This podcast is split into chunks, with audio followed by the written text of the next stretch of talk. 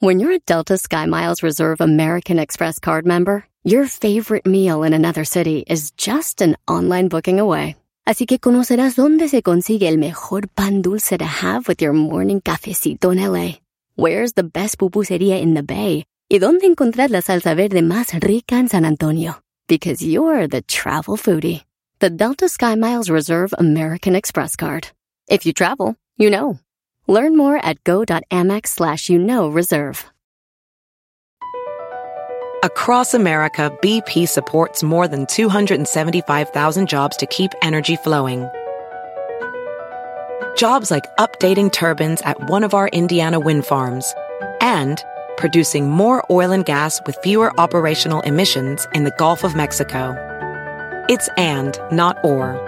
See what doing both means for energy nationwide at bp.com slash investing in America. Erasmo la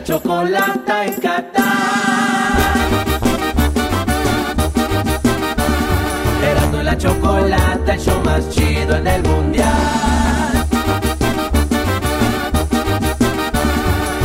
La el show más chido en el mundial.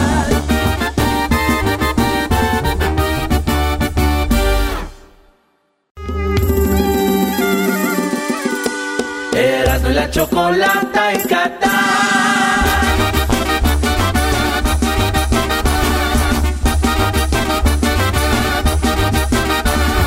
Erasmo y la chocolata, el show más chido en el mundial.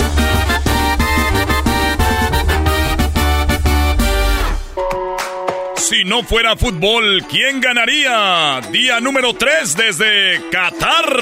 Muy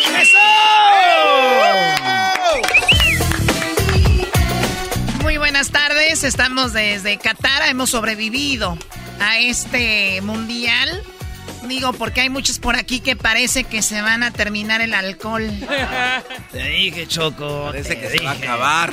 Oye, Choco, ahorita aquí, después de que hablemos de esto, tenemos la entrevista con Andrés Cantor, que muchos de ustedes lo están eh, viendo allá en Estados Unidos por Telemundo. Ah, bueno, no hay tiempo para más. Y mi tío Andrés Cantor, Choco, él desde niño, vas a ver cómo empezó su carrera.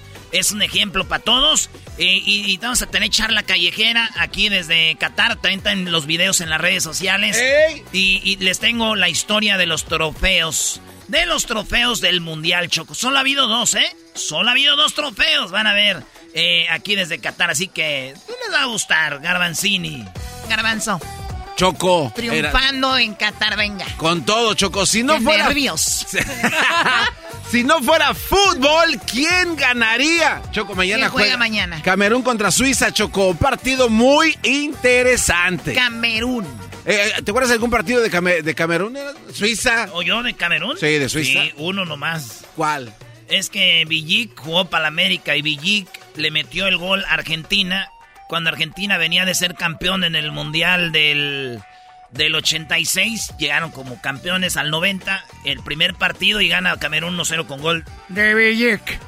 Choco, yo deberías de prohibir que lo que sea de América que no se mencione. Sí, lo mejor claro, di, no es hay nada. Es lo que yo estaba pensando, que tiene que ver Billy con el mundial. No hay nada, mejor. Ah, entonces ¿de qué me acuerdo de Camerún? No preguntes, güey. Ah, se enojó la- Ah, bueno. Salud, Ok, salud, Si- bro. Si no fuera fútbol, ¿quién ganaría? Bueno, Suiza hace una aportación muy importante al mundo en el año de 1912. Estaban unos cuates, eh, es un señor suizo que se llamaba Hakex Bratabacker. Ya su Hakex Bratabacker. Estaban ahí como que eh, viendo cositas, ¿no? Que se inventaban y empezaron a agarrar como un metal. Y dijeron, oye, ¿qué pasa si este metal lo empiezas como apachorrarlo, ¿no? A ver qué pasa. El chiste es que apachorraron tanto un metal, aluminio, que lo llegaron a hacer hasta como una hojita de ¿Qué, papel. qué- qué invento era Garbanzo? El papel aluminio, Choco. Ah, el papel aluminio. El papel aluminio, estos cuates lo El garbanzo no se acordó, Choco, que tiene que decir la noticia al revés. El papel aluminio. Ah, Doggy, pues, No, de- de- cállate. De verdad. Oye, a ver, pero estuvieron jugando entonces con el papel aluminio que, ¿no? Y así, Oye, los nacos dicen el papel, el, el europel. Erasno, ¿cómo Eh. lo conoces? Así, mi, mi mamá siempre le pone la estufa choco, siempre europel. ¿A poco esos suizos lo inventaron? Los de la Cruz Roja, güey. No, Exactamente. no es la cruz roja, es una cruz blanca. Ah, ok. Erasno, no te pases de lanza. Y bueno, Choco, Camerún, bueno, vamos a ver si, fuera, si no fuera fútbol, ¿quién ganaría? Pues Camerún no es, no, no, no hay un invento así como tal. No han inventado gran cosa. Pero hay cosas interesantes, Choco, a ver, en dime Camerún. una de Camerún. En Camerún, un dato curioso de Camerún es que, este, creo que de las mejores cosas que le ha pasado es quedar en cuartos de final de un mundial. Ah, ok, mira, qué, qué, qué bonito invento. Sí, algo, Para todo el mundo. Algo, no, a ver, Choco, acabo de decir que no hay un invento. Por eso digo, tal, pero no. o sea, no tiene, ok.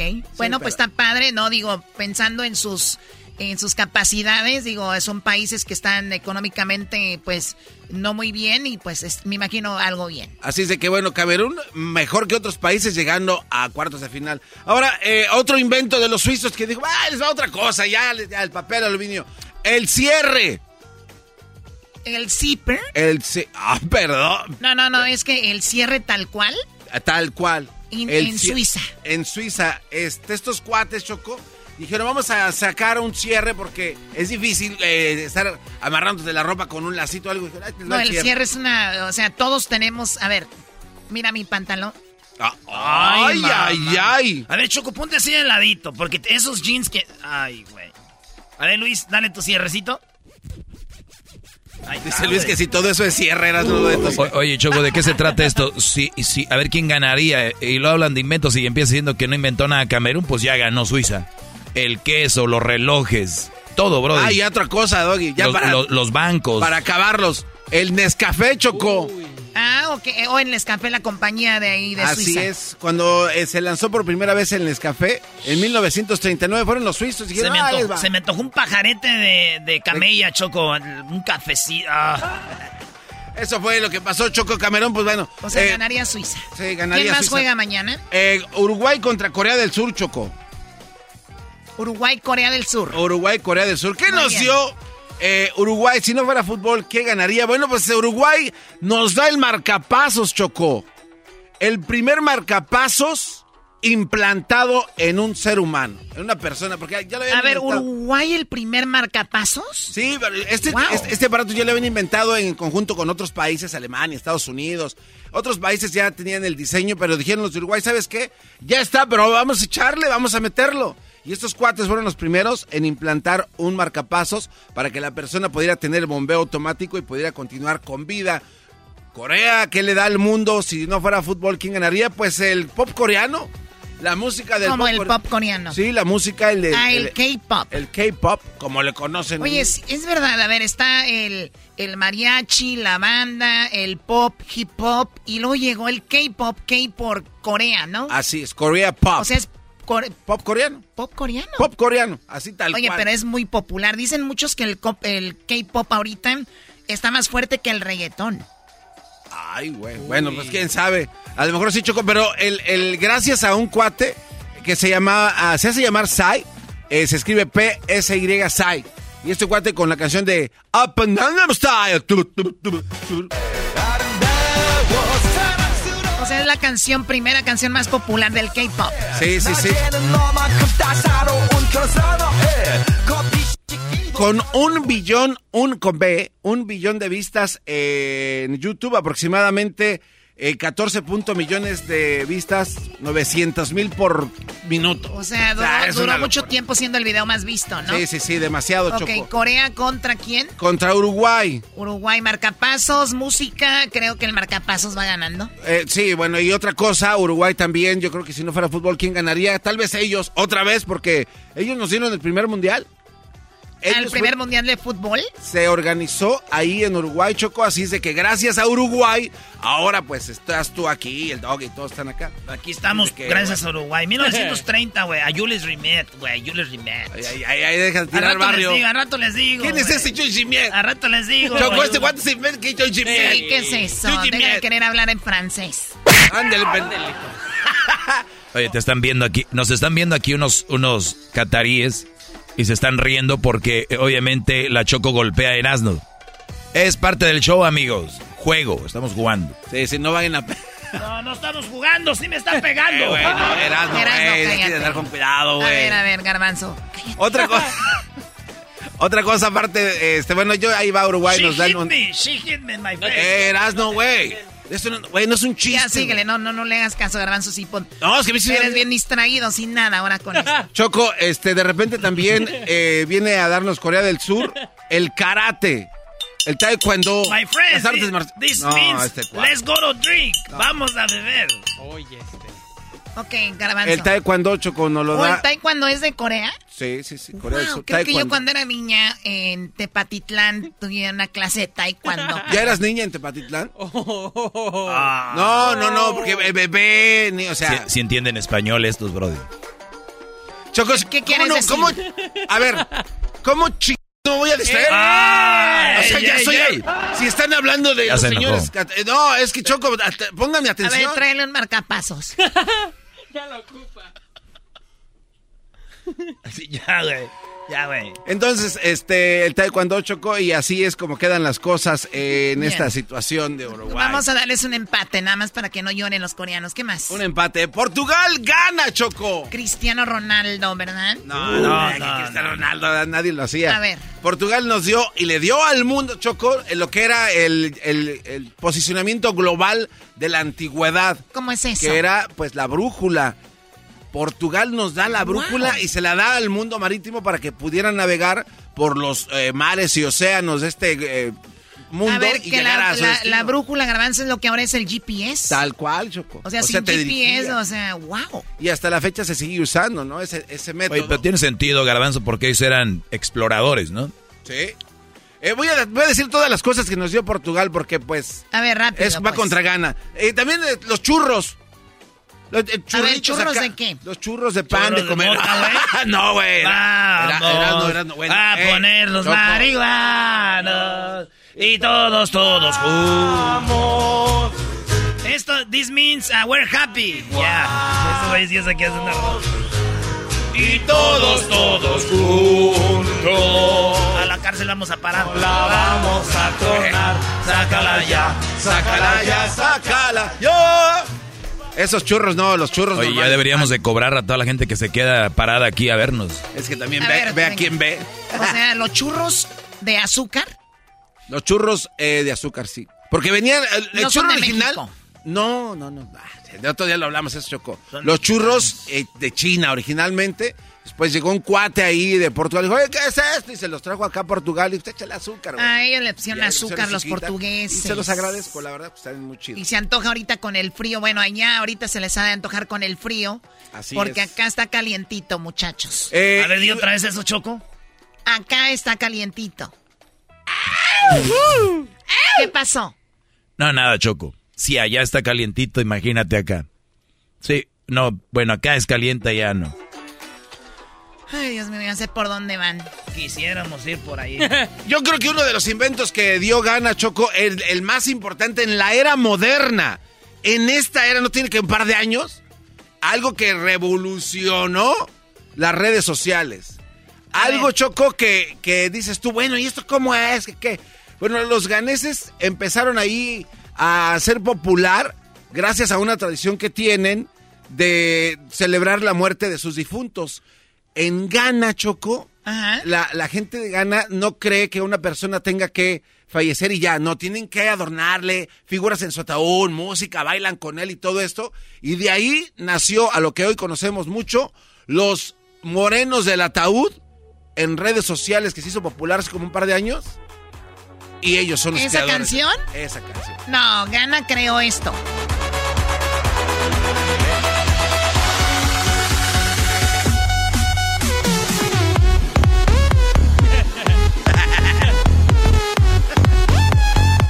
O sea, ¿esa es una onda ganesa? Sí, sí, sí. Obviamente la canción es montada y ya lo hicieron popular en todo el Sí, mundo. pero o sea, ellos pero creen que la muerte, o sea, fíjate qué padre que en este mundial estemos aprendiendo esto porque decimos, ¿cuánto se celebró Día de Muertos, Halloween? Y, de- y decíamos, Es poquito. nada más los mexicanos nos reímos de la muerte, ¿no? Ah, pero mira, o sea, hay tradiciones donde bailan con la persona que muere. Esos ya van más allá. No, y ha habido ocasiones que hasta se les cae el difunto y se les sale. Yo que me sentía mal porque me ponía pedas en los velorios, güey. Y estos güeyes traen al muerto. Como la. Oye, Choco, imagínate que te estén dando tu bailada ahí. Que me den mi bailada a tu abuela, a tu abuela también. Ahí me van a dar la bailada a los ganeses. Oye, saludos a tu amigo Homero, Erasno, que Homero está viviendo en Ghana, Brody. Ese güey no sabemos ya ni dónde vive. Si, si me descuido tantito, de seguro ya estar viviendo en Egipto, güey. ok, y por último, Chocó, este, en el último encuentro de mañana, Brasil contra Serbia. Brasil. Brasil, Brasil. Choco bonito, Brasil. Oh, preciso. Ah, Brasil inventó el fútbol, ¿no? Eh, eh, no, no, no, Choco. Ese será para otro partido. Aguántate tú, Choco. Este, Choco, la verdad es que hay muchas situaciones en Brasil que se hicieron que nos hacen pensar. Vaya. Ahí les va. Y esto, otro, ah, el radio. ¿Cómo el radio? El radio, Choco. O sea, estoy a cinco en un radio, ¿no? No, no, no, no, no, Choco. E, el radio, el aparato. ¿Qué no lo inventó Marconi? Este, bueno, sí lo inventó Marconi y él le lanzó ruiditos. ¿Marconi es de Brasil? Este, no, no, no, no. Eh, eh, Marconi no es de Brasil, pero el señor que se llama Roberto Landel de Maura fue el primero en 1899 mandar a través de las ondas radiales la primer voz humana. Lo que hizo Marconi y otros cuates era mandar ruidos, o sea, señales nada más. Cosas así, que nada que ver. O sea, vamos a decir como que alguien inventó el coche y viene alguien y lo, inventa, y lo hace caminar. Ah, eh, Oye, hablando de eso, Choco. O sea, o sea, que él inventó, por primera vez le puso voz a una onda radial. Ah, sí, tal cual. Ah, o, sea, o sea, Marconi fue el primero en, las señales. Exacto. Ah. O sea, lo mismo que, por ejemplo, el marcapasos que habíamos hablado, ya lo habían inventado, entonces ya diciendo, ah, no, no, espérame, pero lo, lo, de voz es mil veces otro nivel, güey. Puedes mandar miles de señales, pero ya mandar una voz tal cual a través de la radio. Pudieron medir, Choco, la distancia a la que podía llegar la voz hacia el receptor y era aproximadamente como unos 4 kilómetros. O sea, era una distancia considerablona. Yo todavía sigo sorprendida hasta ahorita que una, una, una antena, ahorita los que nos están escuchando, pueda mandar una señal de voz. O sea, yo todavía estoy impresionada. Fíjate, Fíjate nomás. Eh, Cállate, estúpida. oh, pues. Ok, el beso Brasil. Brasil contra Serbia. ¿Qué nos dio Serbia? ¿Qué le dio Serbia al mundo? Ya ganó Brasil. Si no ya, fútbol. Ya ganó Brasil. Ya ganó, güey, porque Brasil nos sacó de pobres. Se inventó la radio, güey. Aquí trabajo. ¿Allá no eres pobre? No, ya no soy. Yo, yo soy rico, Choco. Un dólar que traiga en la bolsa me hace ser una persona rica. Ay, mira, ya es una reflexión esto. Venga, ah, Garbanzo, ¿qué más? Serbia. Eh, Serbia nos da eh, la, la maquinita manual de cortar el pelo. No es la tijera. O sea, no, no, no, no es la tijera. ¿Has visto la maquinita? Esa cosa, ahora ya trae motor. Sí, la máquina tiene un, como dos... Dientecitos. Dos, dientecitos que... Que se van y, vienen, ¿no? Así sobre cada uno. Entonces este cuate, un serbio, dijo, oye, eh, cortar el pelo con tijeras es una bronca. ¿Por qué no hacemos algo que se mueva más rápido? Y haz cuenta que agarras unas pinzas y cada que presionas, los dientecitos van y vienen. Tal cual como la máquina que existe ahorita en la era moderna, pero sin motor sino con la mano le presionabas. Ah, sí, porque el motor hace que vaya mucho más rápido. Exactamente. Entonces él lo hacía, pero manual, como si tuvieras unas pinzas. Exactamente, así Choco. Ellos le, le inventaron. Ah, mira, estoy viendo la foto aquí. Ah, o sea, es lo mismo, pero manual. Exactamente. Creo que es lo que acaba de decir la Choco y yo, Doggy. Bienvenido. Ok, Choco, entonces. Gracias, Garbanzo. No, de nada, Choco. Uy, perdón. Diste una, ya va a perder el piso. Ahí va, ahí va. ahí, ¿quién gana? No sé, lo dejo a su criterio, no sé quién va. No, no, no, gana Brasil. Bueno, Brasil, este, dijo que pues, ahí les va otra. ¿Quién más? Eh, dijo Brasil un día, oye, este, esto de los carros está bien. Y tú como que latinaste ahorita, no sé si ya sabías o eres nos tragamos. Pero este, estos cuates inventaron la transmisión de coche automática existía. Ah, no manches. Sí, sí, sí. Fíjate que eh, en Alemania, Choco, los alemanes son bravos. Esos cuates o sea, ¿El primer coche fue en Brasil? No, no, no. Bueno, la transmisión automática fue ahí en Brasil, Choco. El embrague automático. No, y eso, y se los vendieron que no a los hermanos Dodge, güey. Estos cuates eh, de ahí se le llevaron a otros a otras compañías y o sea, y hasta lo que conocemos hoy son estos cuates chocas que Brasil transmisión automática. Ah. Voz en la radio, eh, transmisión automática.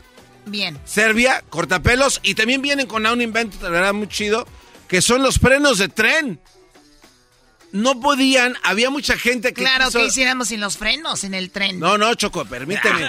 Eh, para poder parar a una, a una locomotora cargada con miles de toneladas. No eso, güey. Para mí no es un gran ¿Cómo no vas a necesitar eso, Erasno? Güey, Erasno, ¿cómo vas a parar un tren? Yo sé cómo, güey. A ver, ¿cómo? Spider-Man, güey. Oye, este. No, ese ya está borracho, Choco. Vean películas, güey. Este cuate, quién sabe de dónde está sacando esas cosas. Y bueno, ya por último, Choco. El freno del tren, qué padre. Gracias, Serbios, por frenar a los trenes que andan por el mundo. Este, y bueno, eh, un, bonus track. No sé quién gana, Brasil o Serbia, pero estos cuates también inventaron los relojes que ves como en torres de todo el mundo. Un reloj arriba. Los serbios dijeron. Ah, por ejemplo, en el, en el ah, Big Ben. Exacto. En, Londres, el, eh, bueno, en las catedrales en las catedrales a veces hay un reloj. Ah, mira, no, no sabía yo. Pero, por ejemplo, este Back to the Future, en la película arriba está el, Time Clock Tower. Ok, ¿el reloj contra quién? El reloj, no, pues es que ya no, ya Brasil ya ah, no dio para más. Muy bien, pues qué padre, ¿no? Sí, ¿quién gana, Choco? Bueno, eh, te faltó de Brasil la caipiriña, ¿no? Ah, le faltó la, la churrasque, la Una cervecina. Una picaña, güey. Cervecina. Un gaucho. Un gaucho. Ah, Güey, es ah. como decir quiero un vaquero, güey. Andas... no quiere un gaucho. Eras donde en busca de un gaucho. Oye, Choco, al regresar, obviamente tenemos la entrevista con Andrés Cantor. De verdad, eh, nos gan... Nos, el respeto de, don Andrés Cantor, tal vez muchos no lo conocen. Eh, Erasno lo entrevistó, muy buena, ya vi la entrevista, está muy buena. Charla callejera, no se lo vaya a perder. Está obviamente la parodia de Erasno Mundialista. Erasmo nos va a hablar de solamente ha habido dos trofeos del Mundial. Él va a hablar de eso, mi clase y mucho más. Ya regresamos, señores, desde Qatar, Qatar, Qatar. Erasmo y la chocolata en Qatar.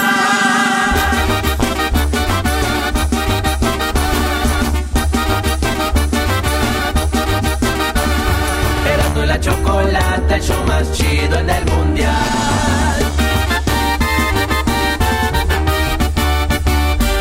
Así suena tu tía cuando le dices que te vas a casar. Y que va a ser la madrina. Y la encargada de comprar el pastel de la boda.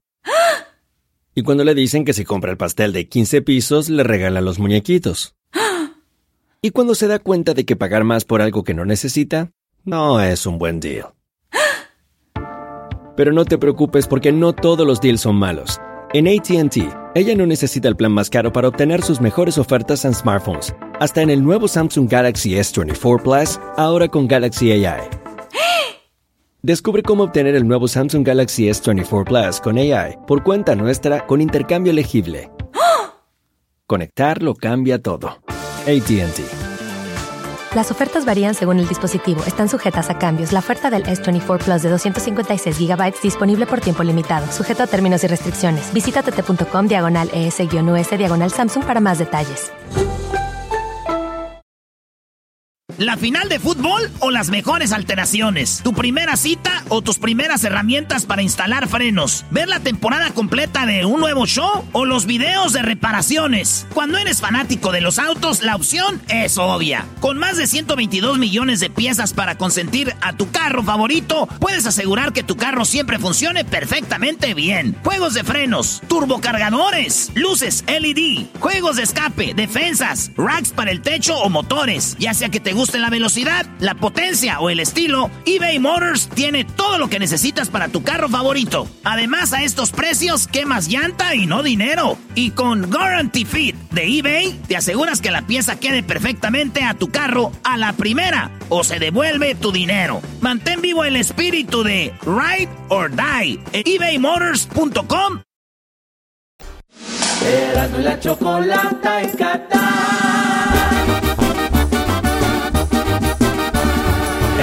la chocolata, el show más chido en el mundial.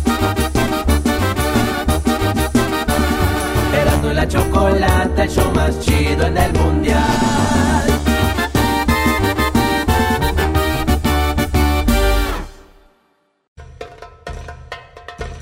Erasmo y la Chocolata presentan Fútbol Hoy con las últimas noticias y todo acerca de la fiesta más grande del fútbol.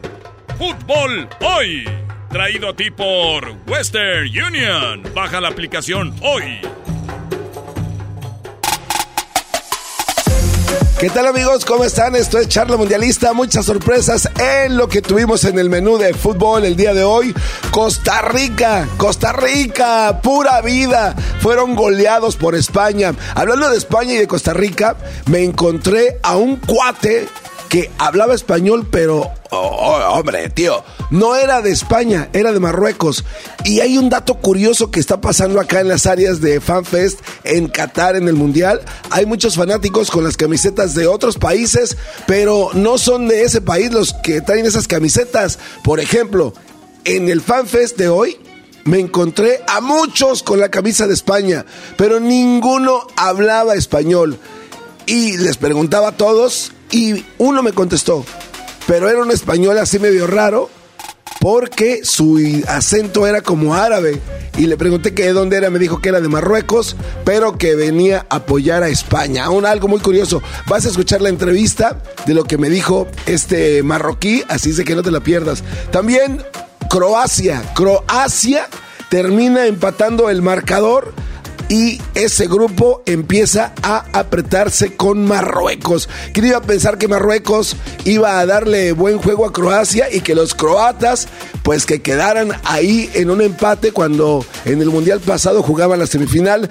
En otra sorpresa del Mundial también fue Japón. Japón le gana a Alemania cuando Alemania le iba ganando en el marcador a Japón y las cosas empiezan a poner muy interesantes en los grupos como ya lo vimos en el grupo de México. Eh, cuando empata contra Polonia, cuando Arabia Saudita le gana a Argentina y así empiezan a darse las situaciones aquí en Qatar. Vamos a escuchar esta entrevista que le hice a este amigo marroquí que venía apoyando a la selección de España después de que terminó el partido aquí en el FanFest en Qatar.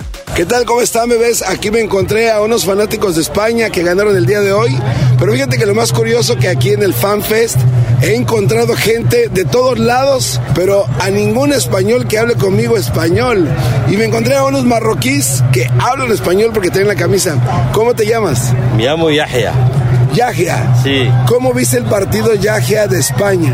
El partido de España contra eh, eh, es una buena partida. El equipo gana 7-0. Es un- un- una partida muy, muy grande. Eh, le metieron siete goles a Costa Rica. Sí. ¿Crees que España pueda repetir otro campeonato mundial? Hombre, que sí, hombre, que sí. Para mí, España e Inglaterra puedes eh, en la final de, de, de esta Copa del Mundo, seguro, porque son un equipo fuerte, muy fuerte. ¿A quién te gustaría ver eh, a España y a qué otro equipo en la final? En la final España y, y Brasil. España y Brasil. Sí. Dejas afuera totalmente Argentina. ¿Por qué? No, Argentina porque ha perdido el, el- el- el partido con, con, con Saudi, entonces España, eh, Argentina está floja. Es- Este Copa del Mundo está muy floja, muy floja. Eh, España dijéramos que está en un 10 y Argentina en cuánto? Eh, Argentina 4. Eh, eh, eh, ¿qué, qué equipo? Sí, este. España 9. O sea que casi, o sea, casi la mitad, eh, más de la mitad, este, arriba España. Eh, Marruecos estuvo a punto de hacer el mundial. Eh, ¿Te acuerdas de eso? Mar- Marruecos este, es, eh, eh, este día este, el empate con Croacia. Croacia es el, el- el- el equipo que, que- que juega la, la final de, de- del Copa del Mundo pasada. Sí, sí, sí. Entonces un, un- un punto es muy precioso para mí. Claro. Con, con la Croacia, Croacia es un, un- un Sí, sí, equipo muy grande. Claro, este, les quiero agradecer por estar aquí y hablar conmigo. Es el primero que trae la camisa de España que puede hablar conmigo. A ver cuándo me invita ahí a casa. Hay españoles aquí, hay muchos españoles. Pero todos, todos son de Algeria, Ah. todos son de, de- de Marruecos, nadie habla español. Nadie habla español. Son de otros países. Es- o sea, mucha gente no. no- ¿Sabes por qué? Porque los españoles son un poquito pobres, no pueden. Ok. Crecis, crecis, por eso. Pues qué bueno que ustedes le están ayudando porque de verdad no he encontrado a ningún español que hable español. Es verdad, es verdad que sí, porque hay, hay, hay algerianos, marroquíes, eh, eh, eh, egiptos que, que, Exacto. eh, que son fanáticos de- del equipo español, pero No ningún español. Exacto. ¿Sabes por qué ahora? Ahora sí, eso porque, porque están pobres. Eso. No, y, y luego les pregunto, ¿hablas español? Dicen, no, yo soy de Algeria, yo soy de Noruega, yo soy de... Eres, eres, eres- eres Yo soy, me- mexicano. yo soy mexicano. Fíjate que México no sé si va a llegar al quinto partido. ¿Usted qué cree? México es un equipo grande.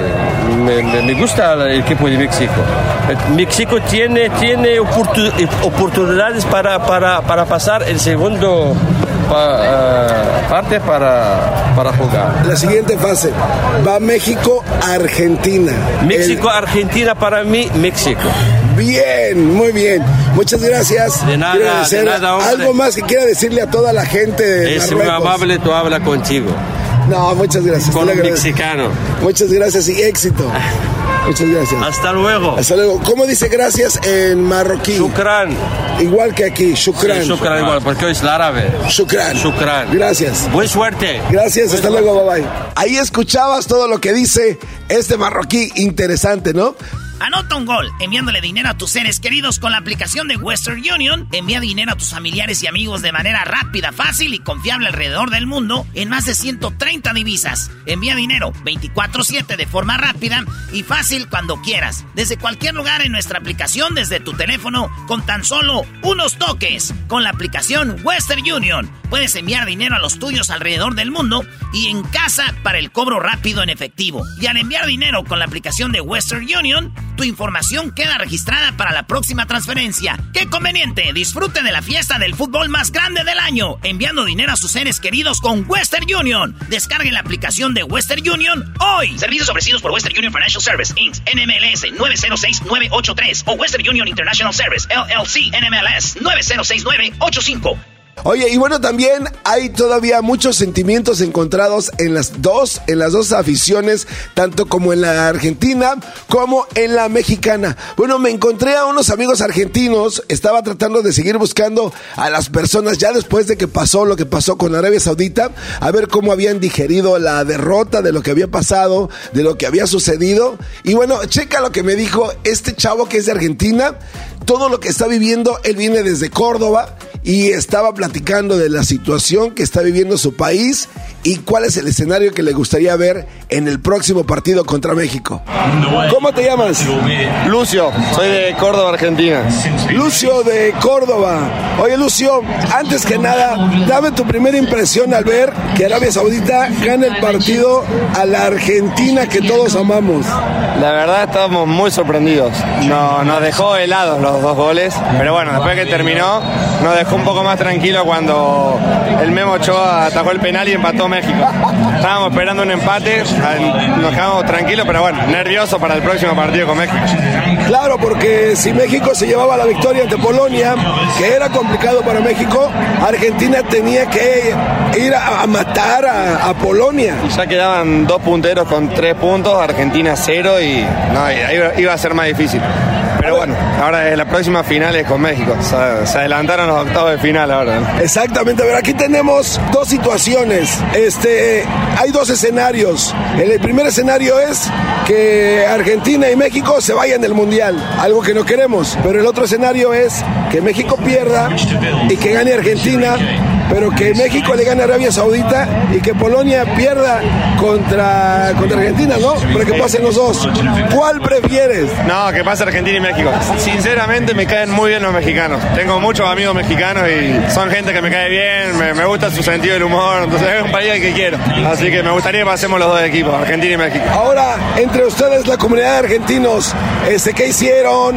Eh, ¿Cómo van a apoyar a su selección para que se ganen la confianza y que sepan que le puedan ganar a México? ¿Están haciendo algo especial? ¿Que sabes? ¿Están organizando? Sí, se suelen organizar banderazos. Banderazos se llama que eligen un lugar y un horario y se juntan todos los hinchas a apoyar, cantar canciones, así que se va a hacer uno antes del partido, el viernes. El viernes lo van a hacer. Este, ¿Y qué es lo que dice, por ejemplo, eh, tienes familiares allá en Córdoba? ¿Qué dicen allá? ¿Cuál fue su impresión? ¿Te comunicaste con alguien allá? Sí, no, todo el país está sorprendido, helado y un poco, no sé si desilusionado, pero no, nos sorprendió todo porque pensamos que era un partido más ganable. Entonces, todos sorprendidos. Yo no sé si esto sea verdad, pero cuando yo estaba viendo el partido, te lo juro que yo pensaba que eran brasileños disfrazados de Arabia Saudita. Sí, puede ser. No, no sé si nacieron en Arabia, pero wow, muy bien, no, no sé qué pasó. Me gustaría de verdad tener tu opinión muy honesta y sincera, a ver si concuerda con la opinión de muchas personas que no son de Argentina y apoyan a Messi. La opinión pública en muchos lugares es de que Messi en realidad casi no corre. Messi espera solamente el balón a que le llegue. Messi se queda en la media cancha, camina nada más. ¿Esto lo ven así en Argentina? Tú como fanático de la selección argentina, ¿sí crees que Messi debería de tener más movimiento o que es una es, es una no cómo te puedo decir es un héroe pero falso no quiero sonar rudo pero es así así lo ven ustedes No, Messi siempre jugó así. Desde que juega en el Barcelona fue su forma de jugar, de, esperar el balón y cuando le llega, o sabe cuándo moverse. Por ahí que parece que camina, pero muchas veces camina esperando que llegue el momento y ahí picar o ahí correr. o- Pero siempre jugó así y así le fue bastante bien, me parece. La verdad no, no le puedo recriminar nada a Messi, ni, ni nunca lo voy a hacer. Entonces, obviamente, imagínate, si Messi es lo que es haciendo eso, imagínate, se pone a correr como Acela, destroza al mundo. Creo que hoy físicamente se nota que está envejeciendo y no cuando hace dos corridas largas se lo nota pues cansado, pero es lo normal de la edad porque tiene 35 años. Pero bueno, así siempre hizo la diferencia en la carrera y fue el mejor. Muy interesante, ¿no? Digo, se me hace la verdad algo muy, muy sabrosón. Obviamente los dos queremos ganar, obviamente los dos queremos calificar y la manera en la que se acomoda el grupo, pues pudiera, pudiera todavía darle por ahí una ayudadita a México a Argentina o viceversa, Argentina a México para que las cosas se pongan pues un poquito fáciles para los dos. ¿Qué te pareció? ¿Tú qué opinas? ¿Cómo van a acomodarse los grupos? Tenemos mucha más información más adelante. La en. El show más chido en el mundial. Erasmo y la el show más chido en el mundial.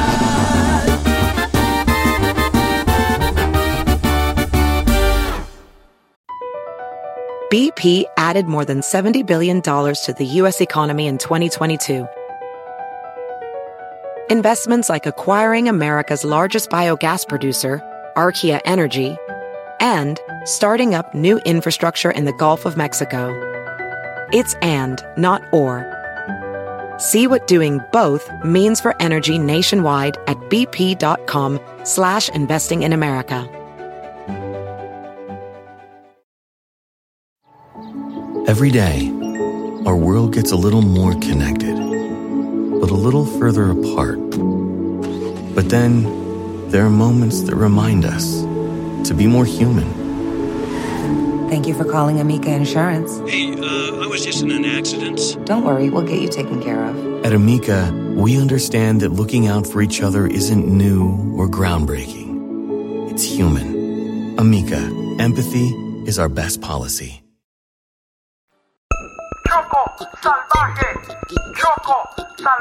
Choco salvaje mundial llega desde Qatar a punto de empezar una historia más. No te la perderás porque las camas van a rechinar. Un episodio más.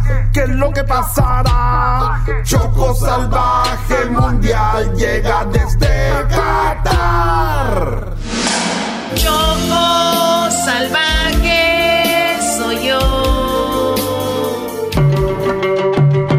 el capítulo pasado, Garbanzo y Luis fueron arrestados a su llegada en Qatar por más puts. Oigan, policía, señor, por favor, suéltenlo, por favor. ¿Por qué lo están arrestando? Lo estamos arrestando porque es homosexual. Ya agarraron al puñetas este, Brody. Le van a dar la de árabe, güey. Lo feo aquí es que no sabemos qué les van a dar de comer aquí en la cárcel. Shh, ya cállense, señores. Él no es gay, él no es homosexual. ¿Verdad, Garbanzo? No, sí soy. ¿Eh? No, güey, no eres, garbanzo. Nunca lo has sido, Brody. Eres, eres un gran macho mexicano. Claro, Garbanzo, tú eres hombre. Pero ustedes siempre me dicen que sí soy. Sí, menso, te lo decimos nada más jugando, pero sabemos que aquí el único gay soy yo. Choco salvaje soy yo. Choco Salvaje tuvo que usar sus encantos con los policías para que los liberaran.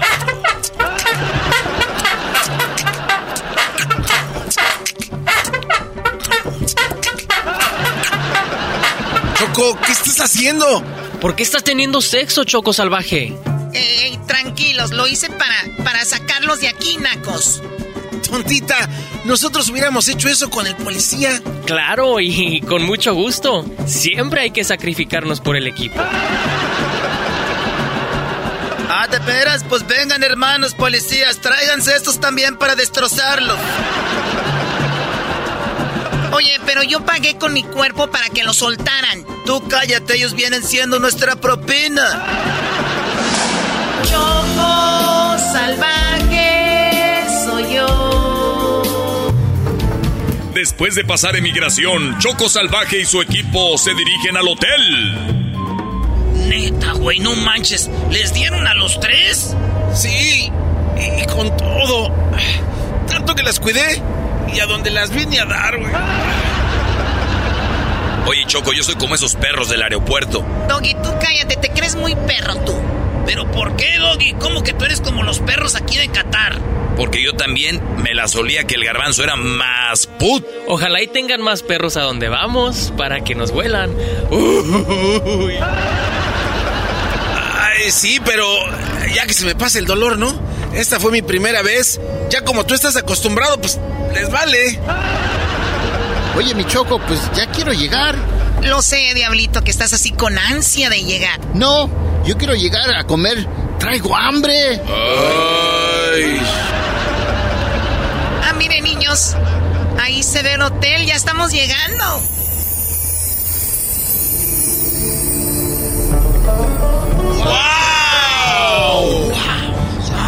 Güey! ¡Neta! ¡Ese es el hotel! ¡No manches! ¡Qué increíble! ¡Qué bonito! Esto es otro nivel. Oigan, ¿creen que tengan un buffet como en Las Vegas? Ay, ay, ay. Oye, Choco Salvaje, muchas gracias. ¿Gracias de qué? Aquí es donde me voy a quedar yo. ¿Y nosotros?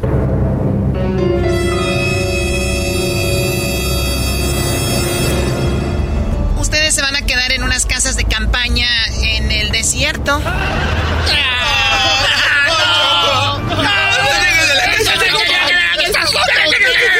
¡Hay escorpiones! ¡Hay víboras! Ya cállense, chillones. Edwin, ayúdame a bajar las maletas, por favor. ¿Qué? ¿Edwin en Qatar? Claro, ¿a poco creen que yo voy a andar cargando todo eso? Choco Salvaje ya está en la suite, en un hotel exclusivo de Doha. Y además, con ella se encuentra Edwin, el cual cuidará de ella y estará para servirle. Choco Salvaje, ¿por qué tengo que estar sin camisa, echándote aire con esta rama de palma? Shh, sin quejas, Edwin. La verdad siempre soñé ser como Cleopatra. Estar así en el desierto con alguien así como tú echándome aire. Está bien, Chocolata. Aquí estoy para servirte. Por cierto, eh, ¿querés un poco de comida garífuna como machuca, judutu, pan de coco, tapado? También rice and beans, y tenemos baruru, y tenemos atol de banano verde, pluplumaya. Déjalo, déjalo mandilón en tu casa. Aquí estás para otras cosas. O sea, sí para servir, pero diferente. Ok, tú dime qué quieres que yo haga y yo lo haré. Mira, junta muchas piedras, pero muchas, ¿eh? Y quiero que me hagas una pirámide así pequeña. Recuerda, soy Cleopatra la chocolata. Mientras tanto, Garbanzo, Diablito, Luis, el Doggy y encontraron sus casas de campaña en el desierto.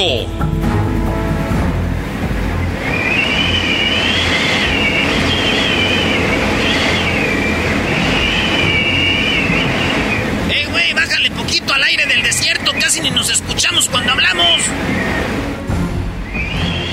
Oye, nos, ma- nos mandaron a una hora de Doha. Aquí no hay nada. Ya sé, no hay nada. Ni siquiera un perro que nos orine. O mejor, que nos huela. Te dije, garbanzo, el problema es solo la primera vez. Después, de aquí como la espuma, garbanzo.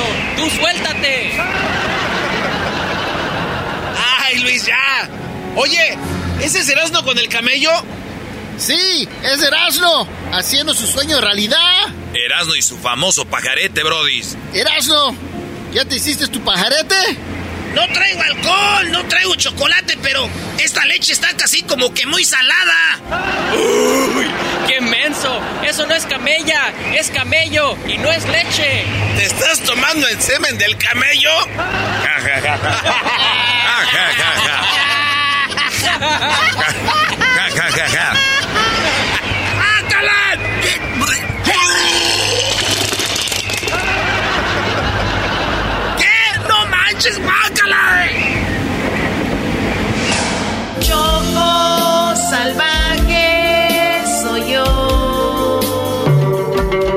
Choco Salvaje y Edwin en su suite tienen una plática muy interesante. Escúchame, Edwin, te lo diré solo para ti, pero es porque necesito tu ayuda, ¿ok? Pero que no salga nada de aquí, que nadie sepa de esta plática. Esto manténlo en secreto. Debes de guardarlo muy bien. Choco Salvaje, usted es mi patrona, mi dueña, y de mi boca no saldrá nada. Perfecto, mira. Mientras todos están hablando de fútbol, la verdad es que hay una lámpara aquí en Qatar. Sí, es la lámpara del genio. Y si la encontramos, le podemos pedir como deseo que nos diga dónde está el tesoro de Tutankamón y de Ramsés el Grande. Ese tesoro existe, pero nadie sabe dónde están. Pero si encontramos la lámpara, seguro que lo encontraremos. Y seré más rica que Elon Musk y Che Bezos juntos. Cuenta conmigo, Choco Salvaje, pero... ¿Cómo le haremos para encontrar esa lámpara? Mira, Edwin, alguien que iba a venir conmigo me dio este mapa y en él están las coordenadas de dónde está exactamente esa lámpara. ¿Pero por qué no vino ese tu amigo a Qatar? Ay, pues el menso se le olvidó sacar la Hyatt Car y pues no lo dejaron entrar a Qatar. Estoy viendo que las coordenadas dan como a una hora de aquí por donde están los muchachos, Chocolata. Choco salvaje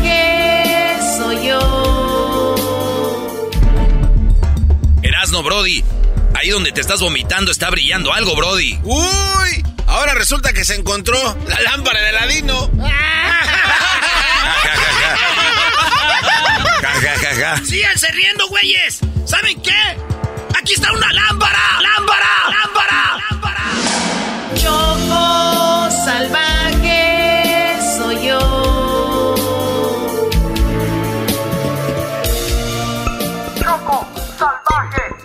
Choco salvaje. Choco salvaje mundial llega desde Qatar a punto de empezar una historia más. No te la perderás porque las camas van a rechinar. Un episodio más. ¿Qué es lo que pasará? Choco salvaje mundial llega desde Qatar. Across America, BP supports more than 275,000 jobs to keep energy flowing. Jobs like building grid scale solar energy in Ohio and producing gas with fewer operational emissions in Texas. It's and, not or. See what doing both means for energy nationwide at bp.com slash investing in America. Erasmo y la chocolata en Qatar. Erasmo la chocolata, el show más chido en el mundial. Erasmo y la chocolata, el show más chido en el mundial.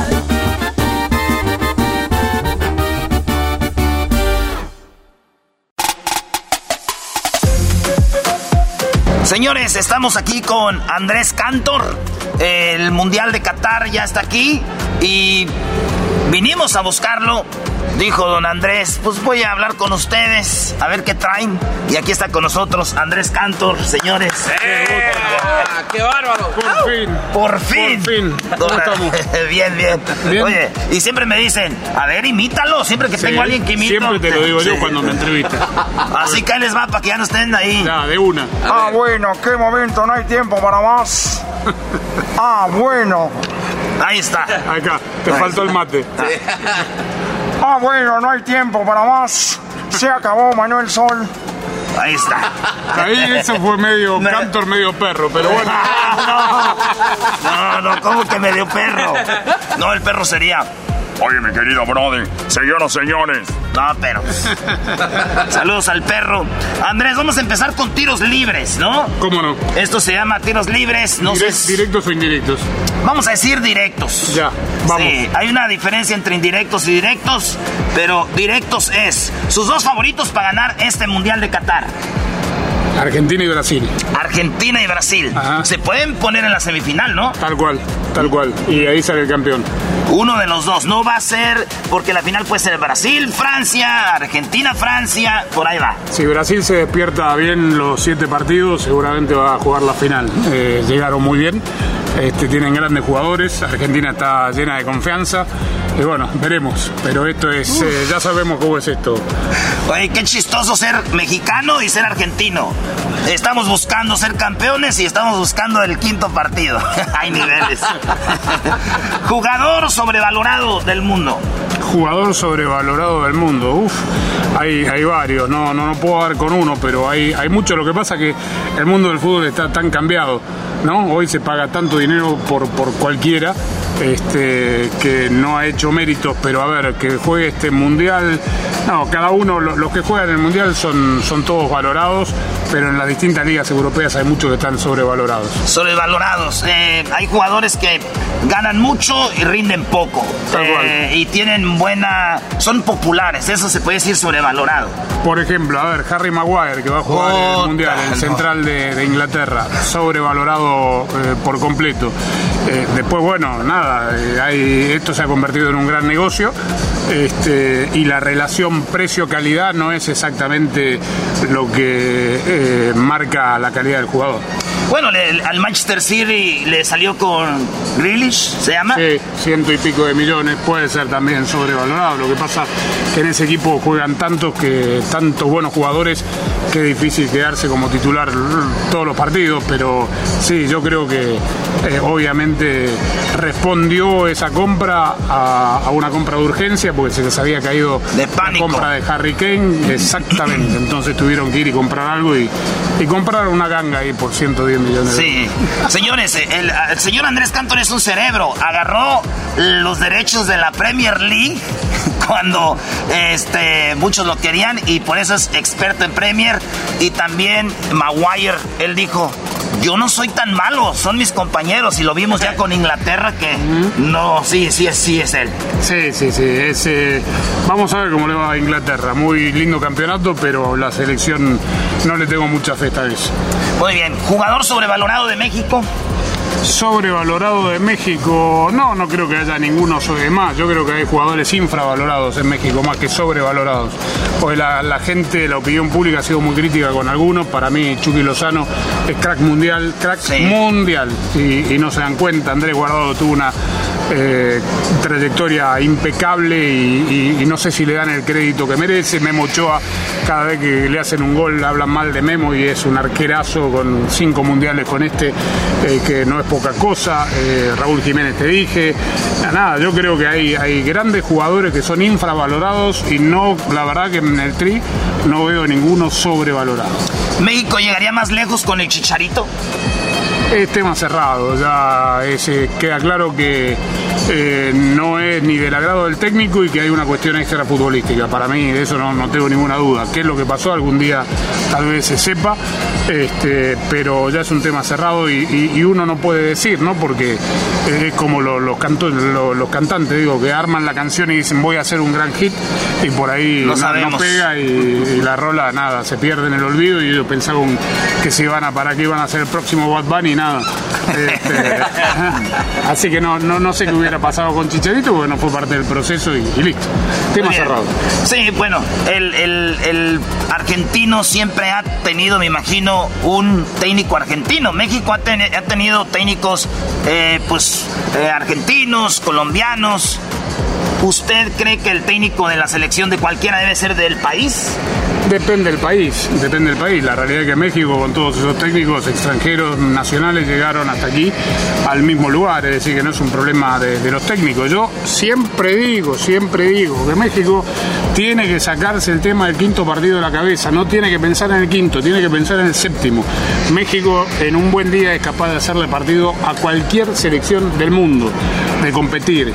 Y, el día que cambien el chip y que la gente y la opinión pública y en los medios dejen de ir al quinto partido y Chicharito y que se hable más del juego, de cómo está jugando la selección, del nivel que tienen los jugadores, de explicarle a la gente por qué están jugando bien, mal o regular, eh, creo que ahí va, va a seguir avanzando la, la selección de, O sea, de es México. mental, es, es mental lo de Es México. parte mental, sí, sí, indudablemente mucho pasa por lo futbolístico y los momentos de los jugadores, pero también es una cuestión mental porque más allá de que el grupo se blinda y dice, no, nosotros no escuchamos, no leemos la prensa, no, Sí. no, no estamos en Twitter, no estamos en Instagram, Sí mentira, están. todo el día y están eh, obviamente... Muchas horas libres. Escuchando lo que se dice de ellos eh, y, y yo creo que en definitiva afecta. A un buen jugador como Vela se le ruega, o a cualquier jugador en el mundo se le ruega para que juegue en una selección. No, no, no, a, a ninguno se le ruega, a todos, o sea, en México además pasa eso, ¿no? Eh, Vela renunció a la selección, en cualquier Ya selección del mundo no regresa nunca más. El jugador que, que no va a la selección, que no quiere ir a la selección, que le vaya bien. Y sin embargo a Vela le han rogado, renunció, volvió, eh, cosas que no pasan en, en otras selecciones. eh, Sí, Miguel hay- Herrera. Sí, sí, sí. Entonces, bueno, este, nada. eh, a nadie se le ruega, se le ruega, digo, de, de ir a, a la selección. La selección es el mayor orgullo para un jugador de fútbol. Tendría que ir con ganas. Eh, yo lo escuché por primera vez narrando el Mundial del 94, ya estamos en el 2022. Ah, bueno, ¿En qué dijiste que mun- soy un viejo de mí. no se vaya, todo el No, mundo. no, está si se, si se no. va, no se le va a quitar todos modos. No, no, ya verdad. O sea, o sea, usted dijera yendo ahí, ya se va. Y, y- y si me voy ahí así, de, repente por ahí me caigo. ya, No, decía, cuando jugaba fútbol yo, eh, a veces que se pone caliente la cosa, decía, o, o alguien le decía, oye árbitro, eres un, eres un güey. Y le sacaba tarjeta y le decía, si me saca la tarjeta no se te va a quitar lo güey. y le roja, vámonos. sí, sí, sí. Oiga, el, el- el mejor mundial que está visto a México, yo lo voy a decir, donde mejor he visto a México fue en el 2014. ¿Usted cuál es donde usted mejor ha visto a México? 2006 jugaron muy bien. 2000, Con la Volpe. Con la Volpe. 2005-2006 jugaron muy bien.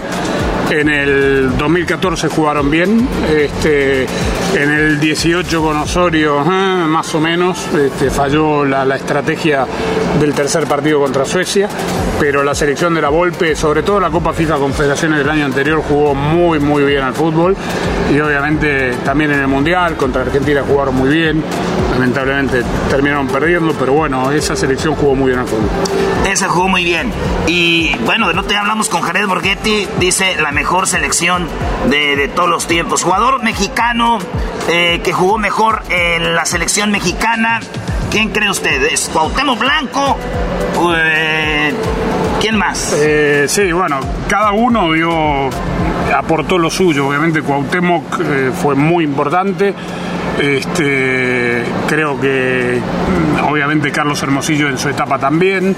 Este, no porque sea mi brother, ¿no? Pero obviamente este, jugó muy bien. ¿Qué decir de Claudio Suárez? A ver, hay que decir que hay que también ser cuidadosos porque jugaron grandes jugadores y la vigencia de Claudio Suárez a mí me, sorprendió, solo superado por Andrés Guardado en la cantidad de partidos y ca- cantidad en una época cuando el emperador eh, jugaba, no se jugaba tanto como ahora, que estaban los oficiales, la Liga de Naciones, la Liga con CACAF, la, li- la Liga de los Moleros, la Liga de todo, hoy, hoy juegan, juegan tantos partidos que claro, se suman Este, y, y Claudio siempre Oh, no. muy, muy, muy bien. Este, y puedo seguir, segundo, seguramente yendo hacia atrás en, en la memoria, pero sí, Cuauhtémoc, desde la calidad futbolística y todo lo que representaba y lo que jalaba, digamos, a su alrededor, pudo haber sido uno de los más influyentes. Y muy chistoso, Cuauhtémoc, iban a verlo a los partidos contra la América a rayarle su madre y de repente estaba en la selección y todos lo amábamos a Cuauhtémoc. Era, era algo muy raro. Igual que ahora, el Gober lo, lo aman todos, ¿no? Y en Morelos, ¿o no? Sí, seguramente lo han de querer mucho ahí. Sí. Rafael Márquez fue más importante en el Barcelona o Hugo Sánchez en el Real Madrid. Qué buena pregunta. Creo que los dos eh, obviamente hicieron una gran carrera y me olvidaba en la respuesta anterior de, Rafa, obviamente, este, de Hugo Sánchez que no trascendió en la selección porque la selección era distinta en la época de él. Pero bueno, eh, los logros de ambos, digo, no, no, yo no los compararía. Son dos referentes del fútbol mexicano, habiendo llegado a lo más alto, Rafa con el Barça y, Hugo con el Madrid. Haber ganado cinco veces el Pichichi eh, no es poca cosa, eh, repito, en una época donde se ganaban con menos partidos. Hoy cualquiera, hoy aparece Erling Haaland y, y decimos de Erling Haaland que anota 40 goles por año. Pero ¿y cuántos partidos jugaba Hugo Sánchez y cuántos partidos llega a los 40 goles Haaland? Con muchísimos más partidos para, para anotar.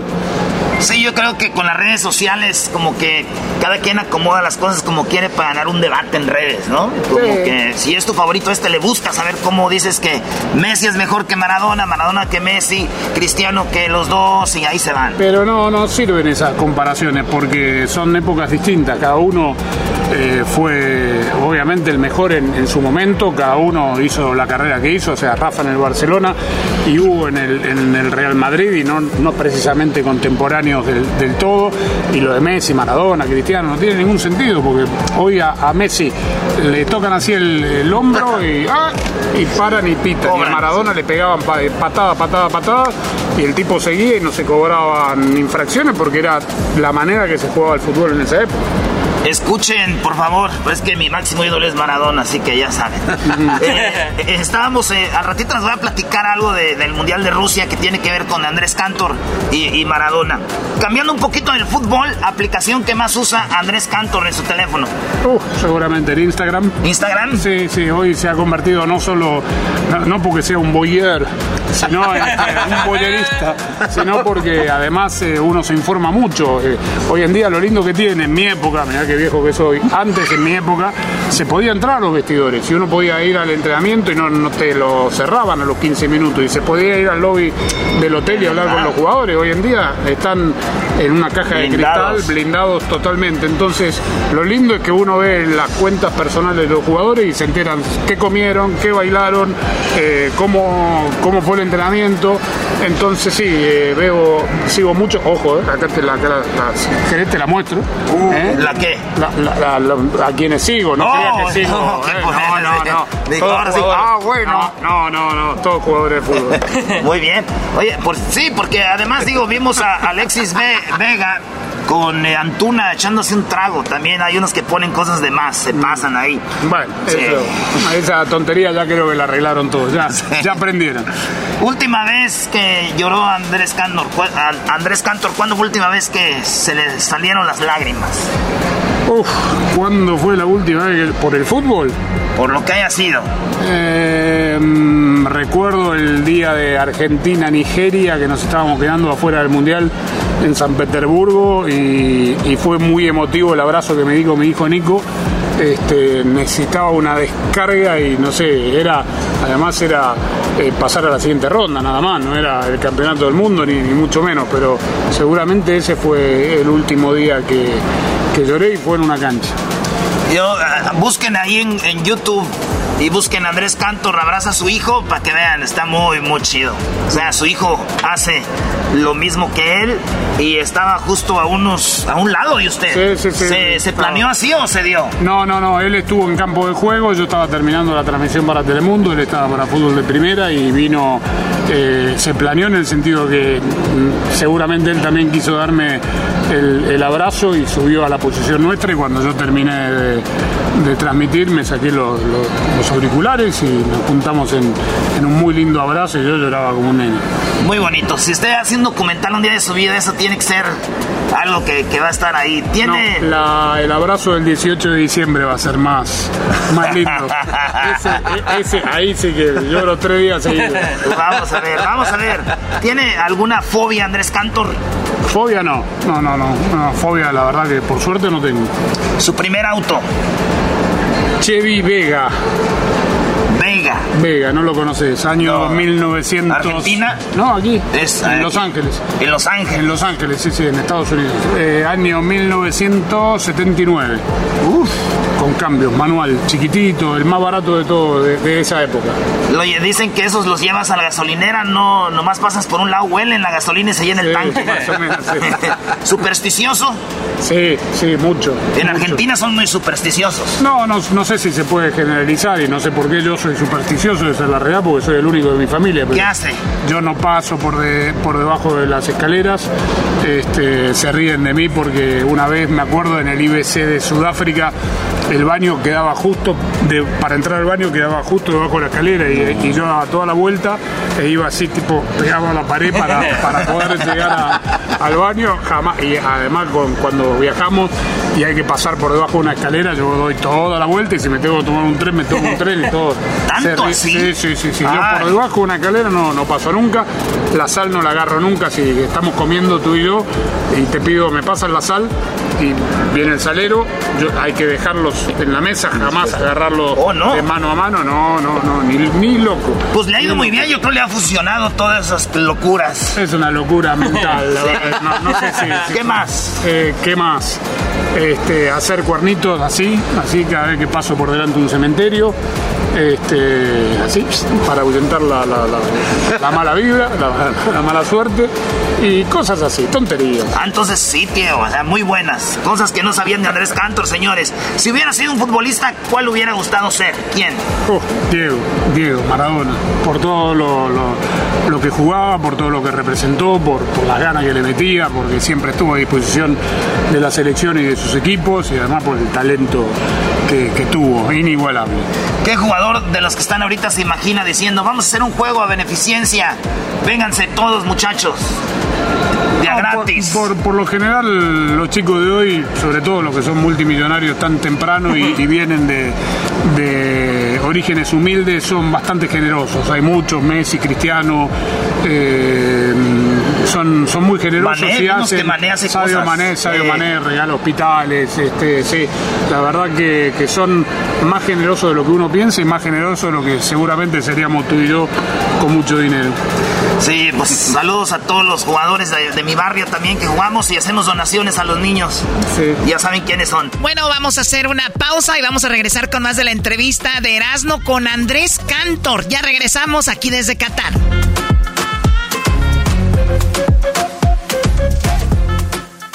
Erasmo y la chocolata en Qatar. Y el show más chido en el mundial. Erasmo y la chocolata, el show más chido en el mundial.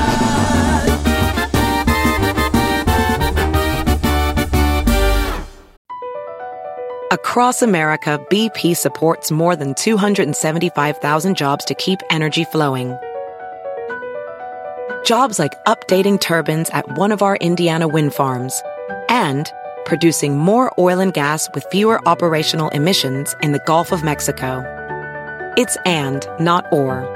See what doing both means for energy nationwide at bp.com slash investing in America.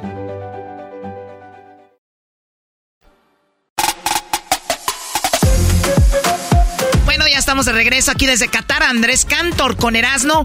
En esta entrevista muy padre, pues bueno, le hizo muchas preguntas, entre ellas, ¿qué prefiere ver el señor Andrés Cantor? Oye, ¿series o documentales?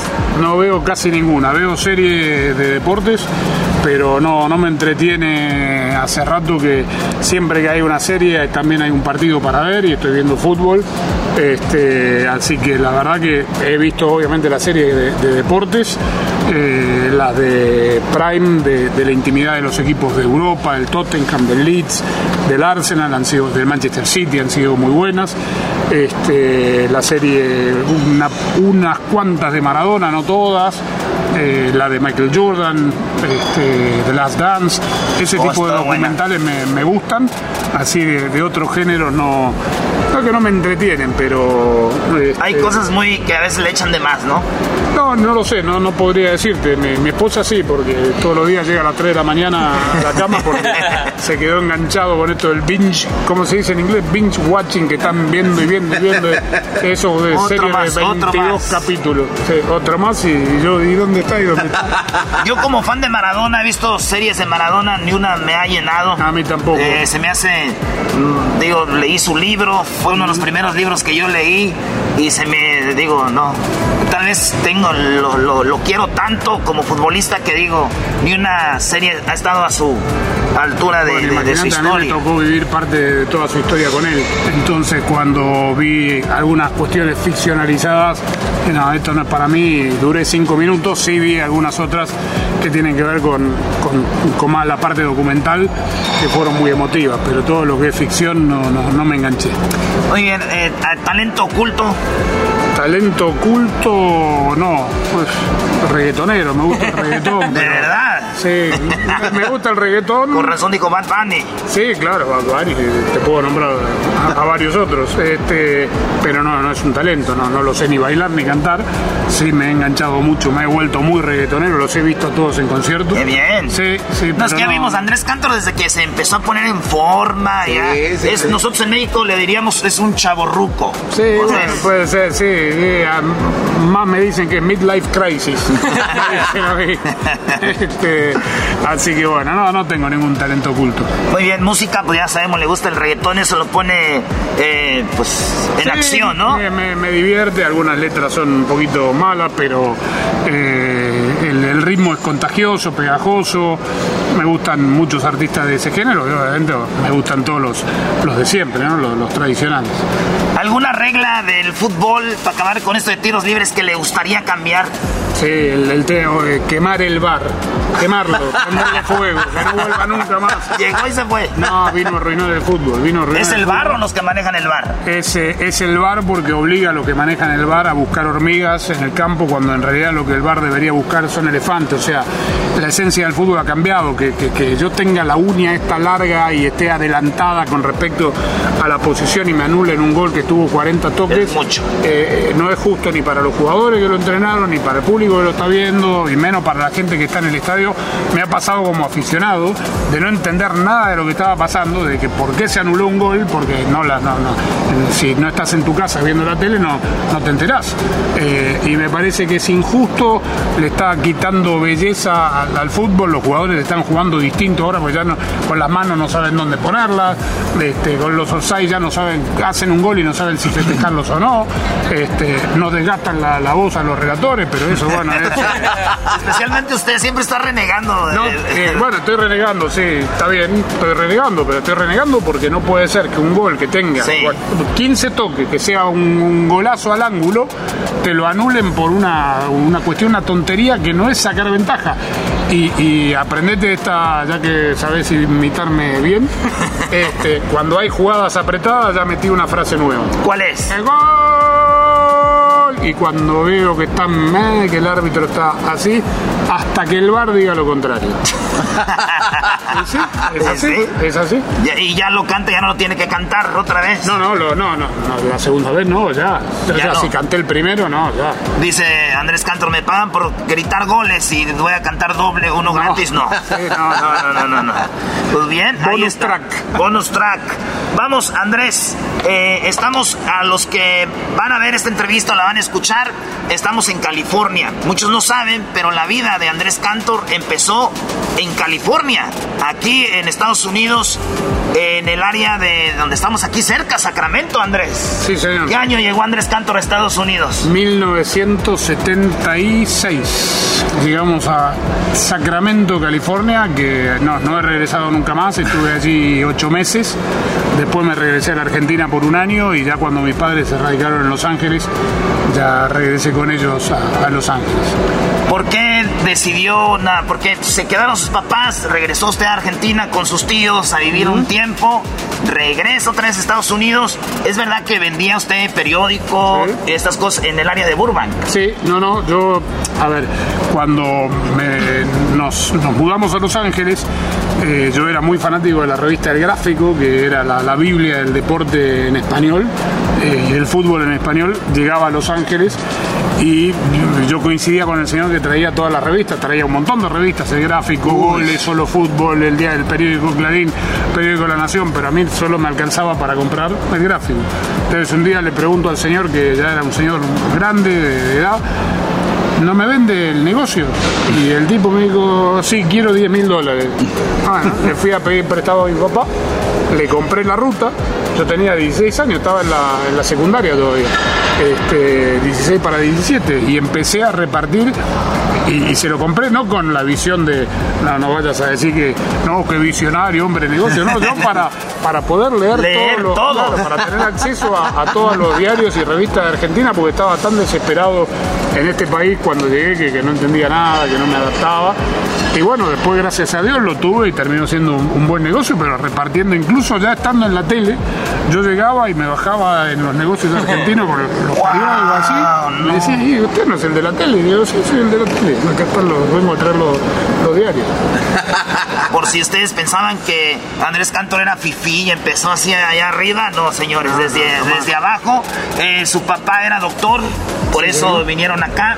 Y usted dijo, yo no quiero ser doctor. No, no, yo veía sangre y me desmayaba.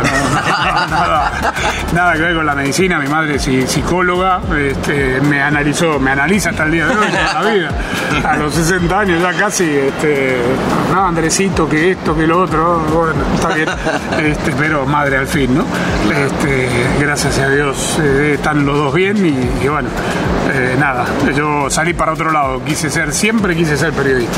estaba con esto los periódicos, todo el rollo, eh, prensa, eh, este, prensa escrita que le dicen. Eh, ¿Cómo entra la tele? ¿Es realidad o es mito? ¿Es Usted narró por primera vez un partido de la América Roma, sí. Chivas Rosario Central. Tal cual. Tal cual. Me llama, yo coincidía porque yo empecé a trabajar como corresponsal de la revista El Gráfico en Estados Unidos. Me mandaba mucho el boxeo en Las Vegas, me mandaban a los pocos partidos que habían internacionales que venían. Al dueño de la ruta. Tal cual.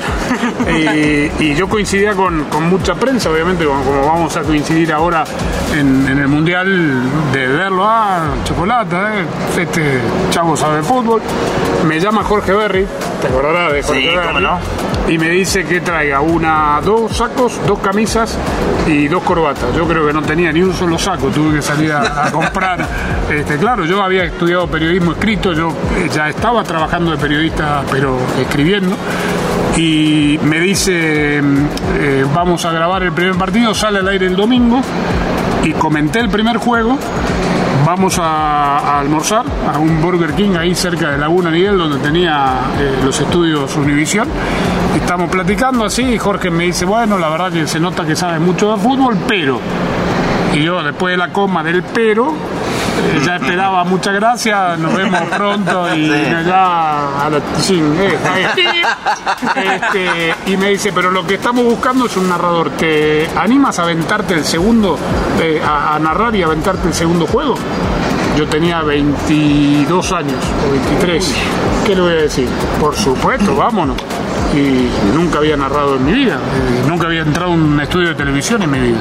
Narré el segundo juego y se ve que le gustó al hombre, gracias Jorge, siempre lo digo, eh, mi carrera se debe mucho a, la, confianza que me tuvo Jorge Berry, se lo digo a su hijo Alejandro, con quien coincido muchas veces en los eventos, lo llevo a los Berry en, el corazón. Es, hijo de él, Alejandro. Sí, sí, sí. Alejandro, sí, sí, Alejandro Berry es el hijo de Jorge Berry, trabaja en Univision. ¿Con su hijo?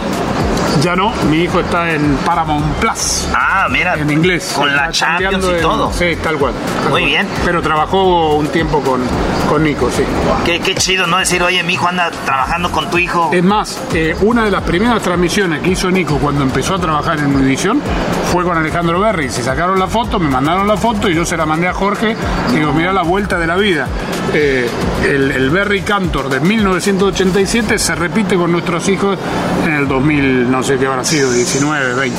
¡Wow! Entonces ahí empieza Andrés Cantor, narra esos partidos, los dos sacos, eh, los puso, los, los eh, se escuchaba, digo, le gustaba como se escuchaba, porque al inicio uno no le gusta mucho. Seguramente no, seguramente no, porque no tenía la menor idea de cómo narrar un partido de fútbol, más allá de haberlo escuchado, haber crecido con la radio pegada al oído, escuchando las narraciones de fútbol. Obviamente la música no la tenía, los tiempos no lo tenían, además era, era bravo, porque había que identificar. A ver, yo todavía hasta el día de hoy, hasta el día de hoy, hasta el día de hoy, no sé cómo hice para narrar tanto tiempo con la calidad de señal que existía entonces. O sea, hoy en día vemos todo en 4K, en televisores de 75 pulgadas, y el televisor del que yo narraba era un Hitachi viejo así cuadradito, eh, porque era lo único que había en esa época, y la calidad era lo que hoy se llama Standard Definition, que es como decir blanco y negro y, y a colores. ¿Cómo hacía yo para identificar a los jugadores? No lo sé, honestamente no lo sé. Hoy, digamos, hoy cuando me equivoco, cuando hago un partido narrado por la tele y me equivoco de, de- de jugador y lo identifico mal, o sea, no es que no duermo, no quiero exagerar, pero la verdad que me, me saca de onda y me saca del momento de la narración, porque hoy, hoy con 4K, con 8K, con 23 cámaras, no le puedo agarrar a, los jugadores. Entonces, en esa época la verdad que no, no sé cómo hacía, así que seguramente no, no. Primero no reparé en la inconsciencia de la edad de lo que estaba haciendo, porque estaba saliendo en televisión nacional y, y seguramente no, no me gustó para nada aquel primer partido.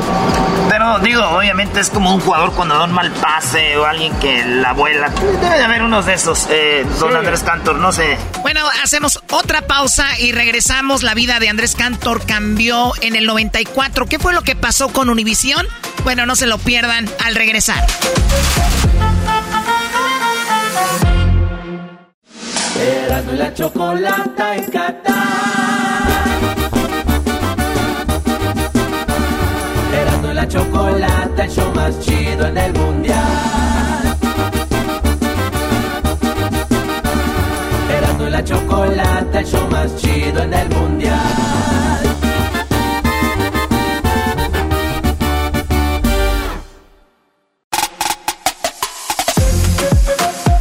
Bueno, estamos de regreso con el exitoso Andrés Cantor aquí desde Qatar. Erasmo lo entrevistó. Y bueno, Andrés Cantor le platicó cómo cambió su vida en el 94 narrando ese mundial. Pero su vida cambió eh, de Andrés Cantor en el 1994, llega el Mundial Univisión, ¿lo contrató a usted desde el 94 o antes? No, no, ahí en la prueba, después, a la semana de la prueba, en 1987, Jorge me llama a mi casa este, y me dice que me ofrece el trabajo a tiempo completo para ser el narrador de fútbol de la cadena. Eh, además, mm, nos ponemos a hacer, estaba Mario Solís, eh, un show que se llamaba Domingo en el Deporte, o este Domingo en el Deporte, algo así. Eh, hacía los breves, hacía los noticieros y ya empezó mi carrera en febrero del 87. El primer mundial que hice para Univisión fue en, en 1990, que empezó a hacer un poquito de ruido, pero bueno, nada de lo que pasó en 1994.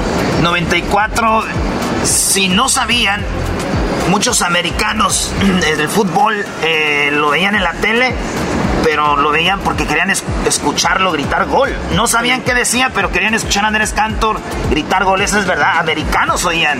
Es verdad, fue, fue muy loco lo que pasó porque no solo Univisión pasaba el mundial aquel, sino que también la cadena ABC. Y sin embargo, lo- todos los noticieros locales de ABC ponían los highlights con los relatos de, de Univisión de- de- de mi persona. Y ABC News, el, el gran noticiero de la época, mandó gente a Miami, hizo una muy linda nota del fenómeno que había causado, el impacto que había causado en la gente este, mi, forma de relatar. Y, eso, viniendo de un competidor directo, la verdad que fue, fue impresionante. ¿Es verdad que usted narraba partidos y después tenía que ir a hacer entrevistas? Habían cuatro o cinco medios de comunicación esperándome, además con la particularidad muy loca de esa época. Yo en el 90, 94 y 98 narré todos los juegos, era el único narrador. O sea, no sé cómo, cómo duró la voz, honestamente no, no lo sé. Entonces terminaba la jornada de tres partidos, salía del estudio y habían tres, cuatro medios todos los días, bueno, no todos los días, pero cuando empezó a hacer ruido mi, carrera, mi, forma de narrar, este, empezaron a, venir medios ahí a los estudios de Miami y, tenía que atenderlos a todos. ¡Wow! Es, narrar partidos, la previa, la, terminando el juego, de programas especiales y luego entrevistas. Andrés Cantor por algo está aquí, señor. Es más, esta entrevista no debería estar aquí con nosotros, anda bien ocupado, pero siempre le, agradecemos que esté con nosotros.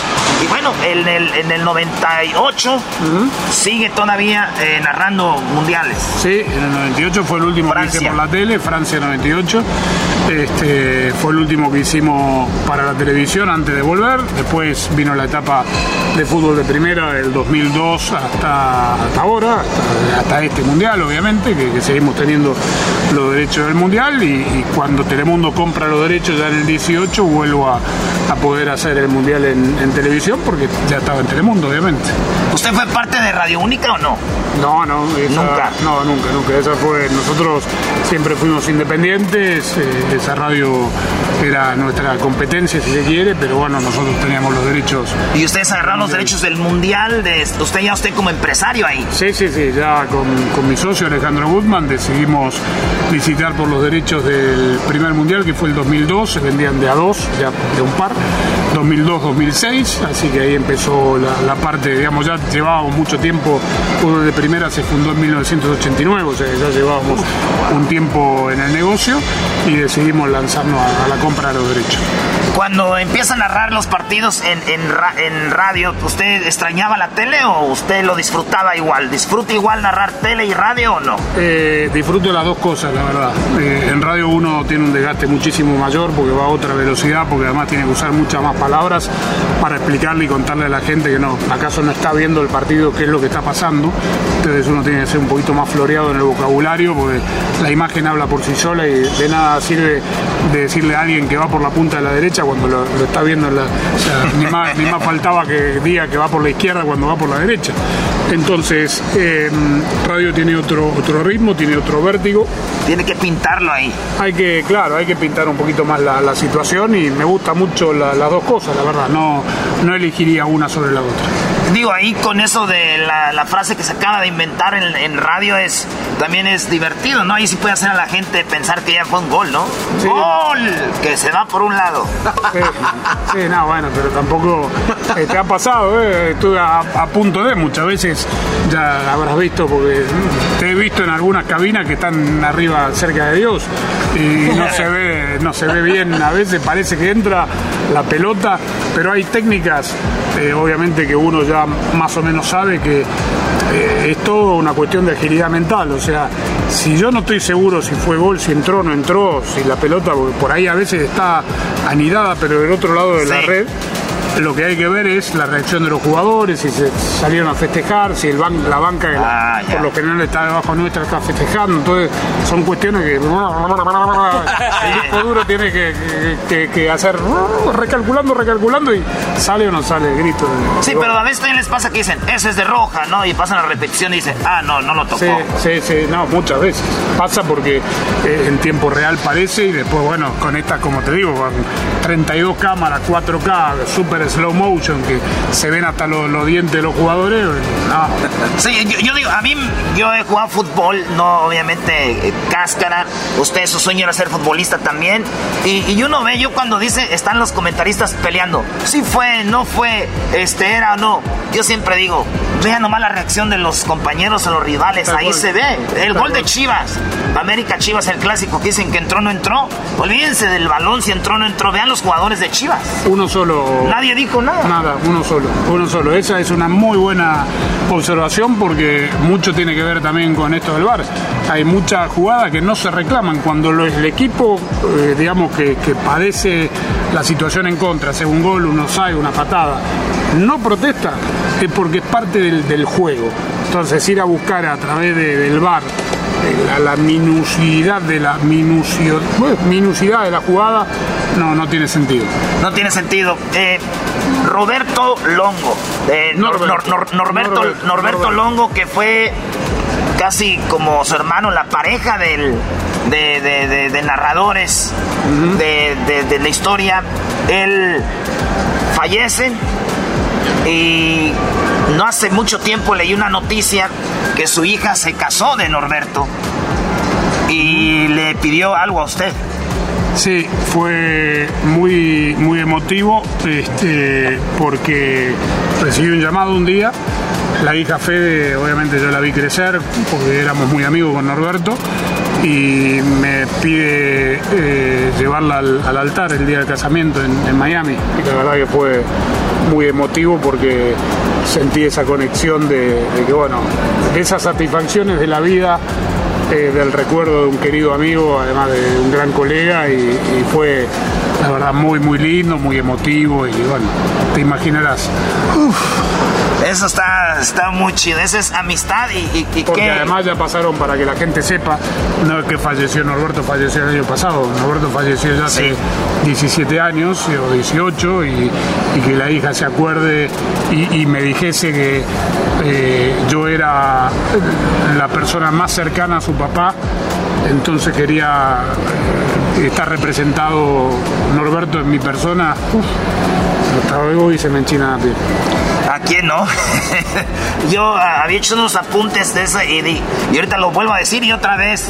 Y veo la cara del garbanzo. Digo, su cara ya es así rara, pero hizo caras de, de- de nada más de, de pensar en eso. El, el gol que más disfrutó narrar Andrés Canto. El que más disfruté narrar, eh, seguramente lo de Boca en la final intercontinental del 2000. Nos tocó narrar contra el Real Madrid, era una madrugada en Telemundo en Estados Unidos. El, Real Madrid de los Galácticos, yo soy fanático mal, enfermo de Boca. Eh, y a los 7 minutos Boca ganaba 2 a 0 con dos goles de Martín Palermo. Este, y eso seguramente fueron, fueron los que más disfruté.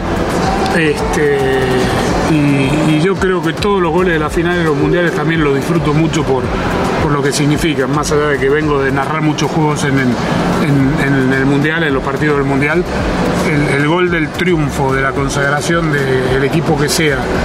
eh, en una final de un mundial, esos son muy, muy Queda la historia, su voz historia, cual. de, de los fanáticos de- del fútbol y más de, imagínense, el jugador, de la familia, del país, es algo muy, muy grande. Ahora, algo que siempre nos preguntamos nosotros es, Andrés Cantor ha narrado, eh, por ejemplo, en Rusia, tuvo que hacer no sé cuántos vuelos.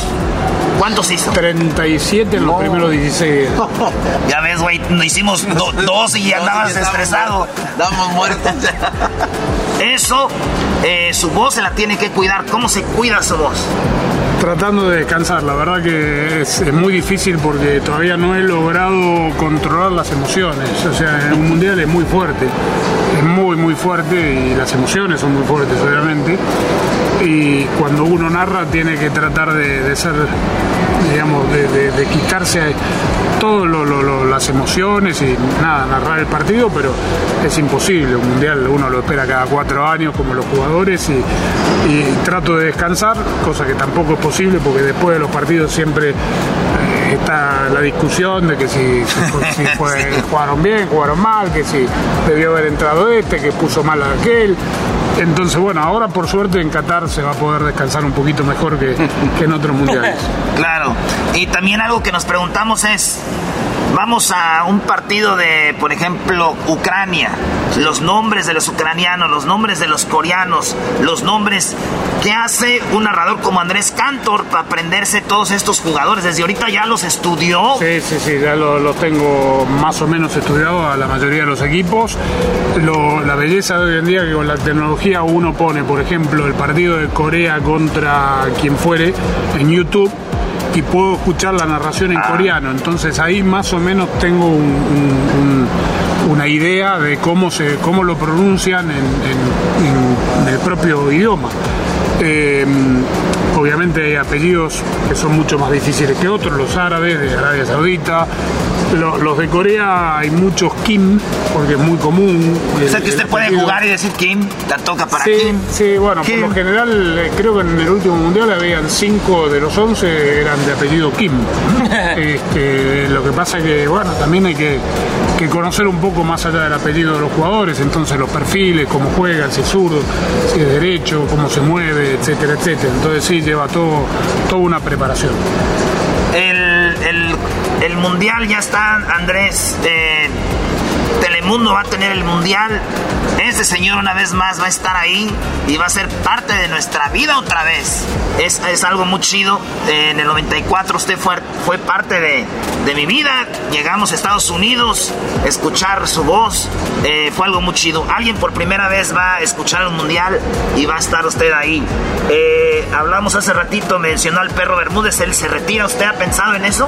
No, no, no, por ahora no, por ahora no. El perro eh, un referente para todos, un- una persona que, admiro, que, le tengo mucho aprecio, este, que respeto mucho y, la verdad que va a ser muy emotivo para él y, lo, estamos acompañando obviamente a la distancia, este, pero no, por ahora, por ahora no. Si Dios quiere estaremos para el 2026, que se vuelve a jugar aquí en Estados Unidos como para ir cerrando el círculo y si querés hablamos después del 26 este eh, Diablito no vino No, no vino el Diablito. este bueno Estaba que- enojado porque no lo trajimos. nada qué, qué bárbaro bueno este, por ahí hablamos después del 26 y, y te respondo la misma pregunta pero por ahora no Muy bien. Pues señores, eh, gracias a Andrés Cantor. no no la cierro Eh, yo la cierro Ah, yo. bueno. bueno eh, amigos de Erasmo y la Chocolata Diablito que no pudiste estar aquí señoras y señores no hay tiempo para más Muy bien. Ahí estamos, señores. Y la chocolata en Qatar. Y la chocolata, el show más chido en el mundial. La chocolata, el show más chido en el mundial.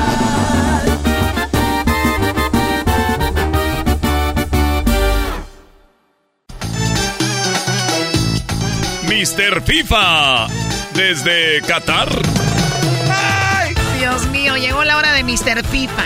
Choco, Mr. FIFA. Oigan, el ganador del mundial se gana el trofeo. Choco, el trofeo no siempre fue el mismo. ¿Ah, no?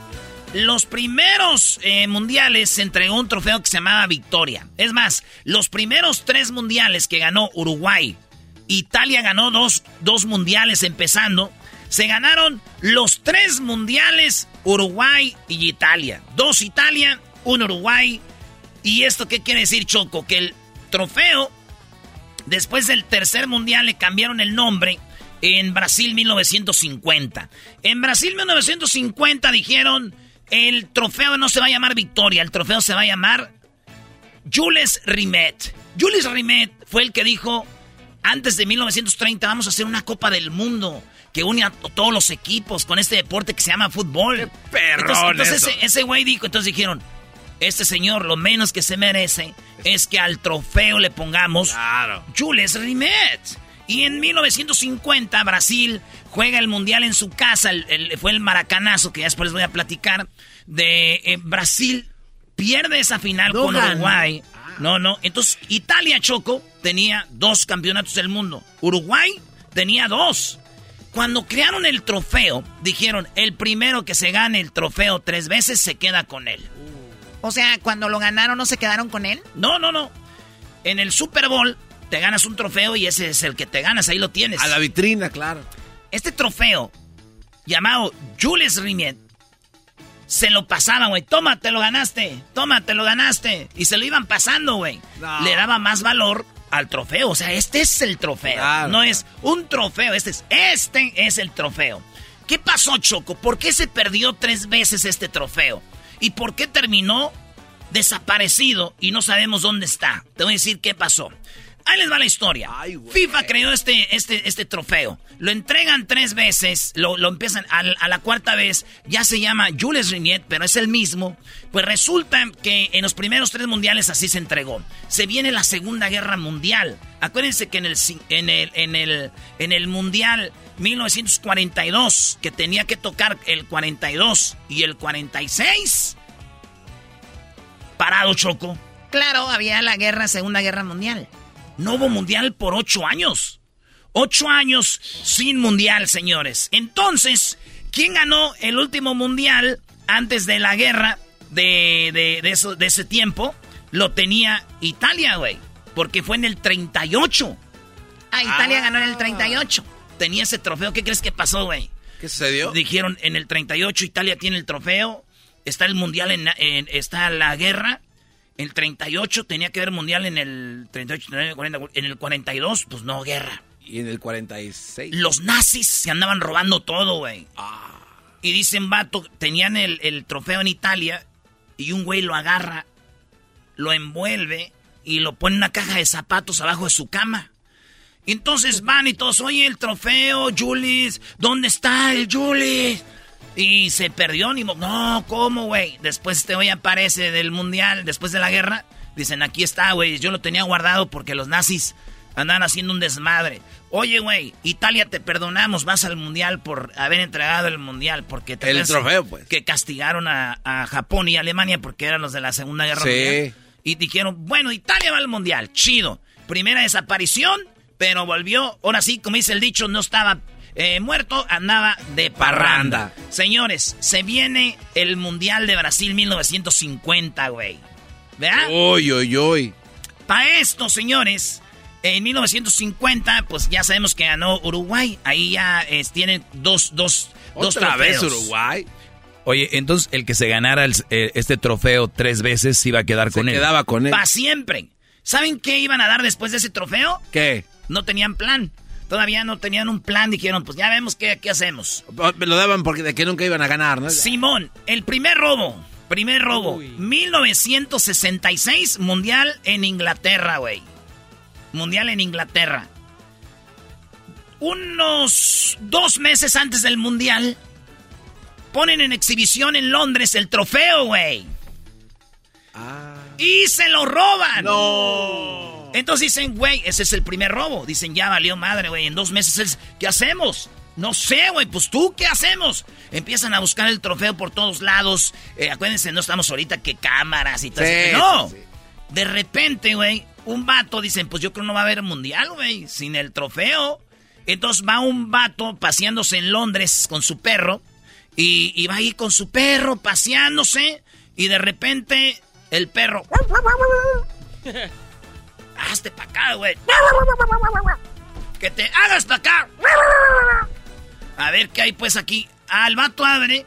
Es envuelto en papel el trofeo, güey.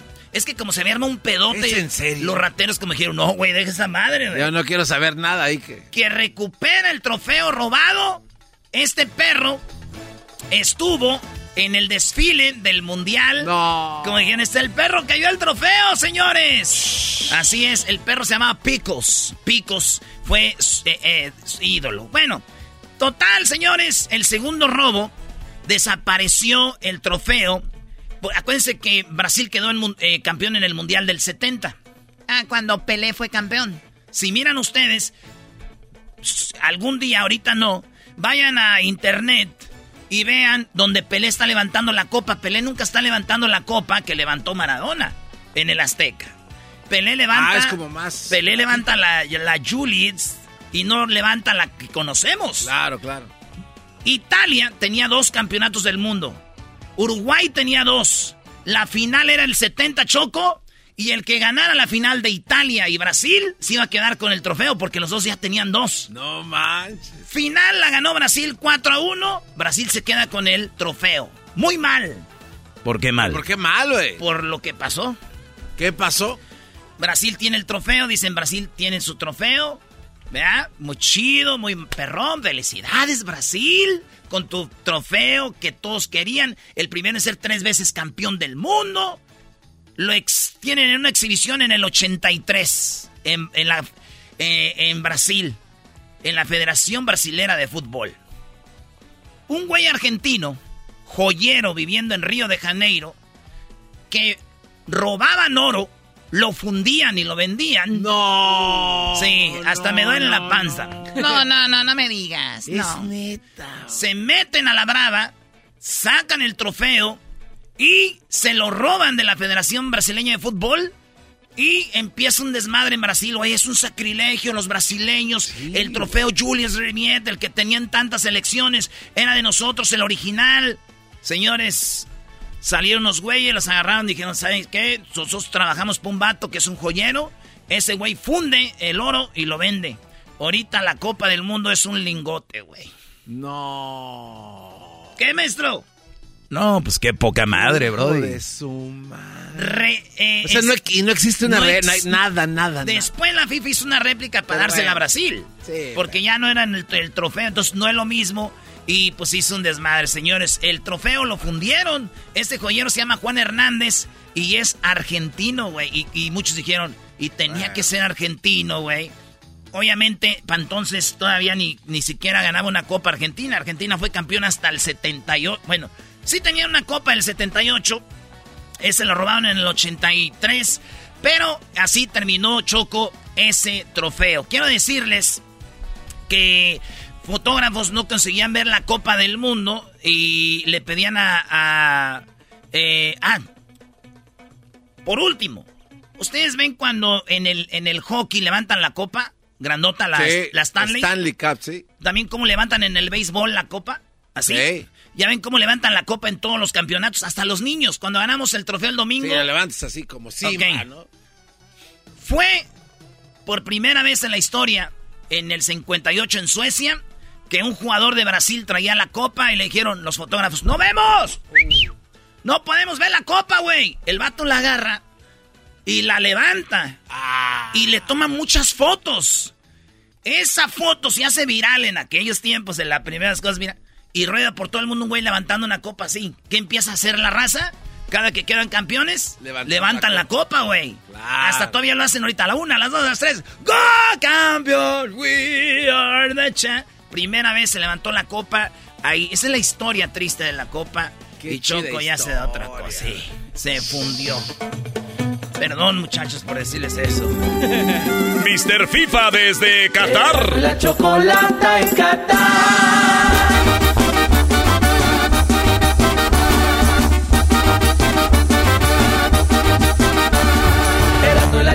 La chocolata, el show más chido en mundial.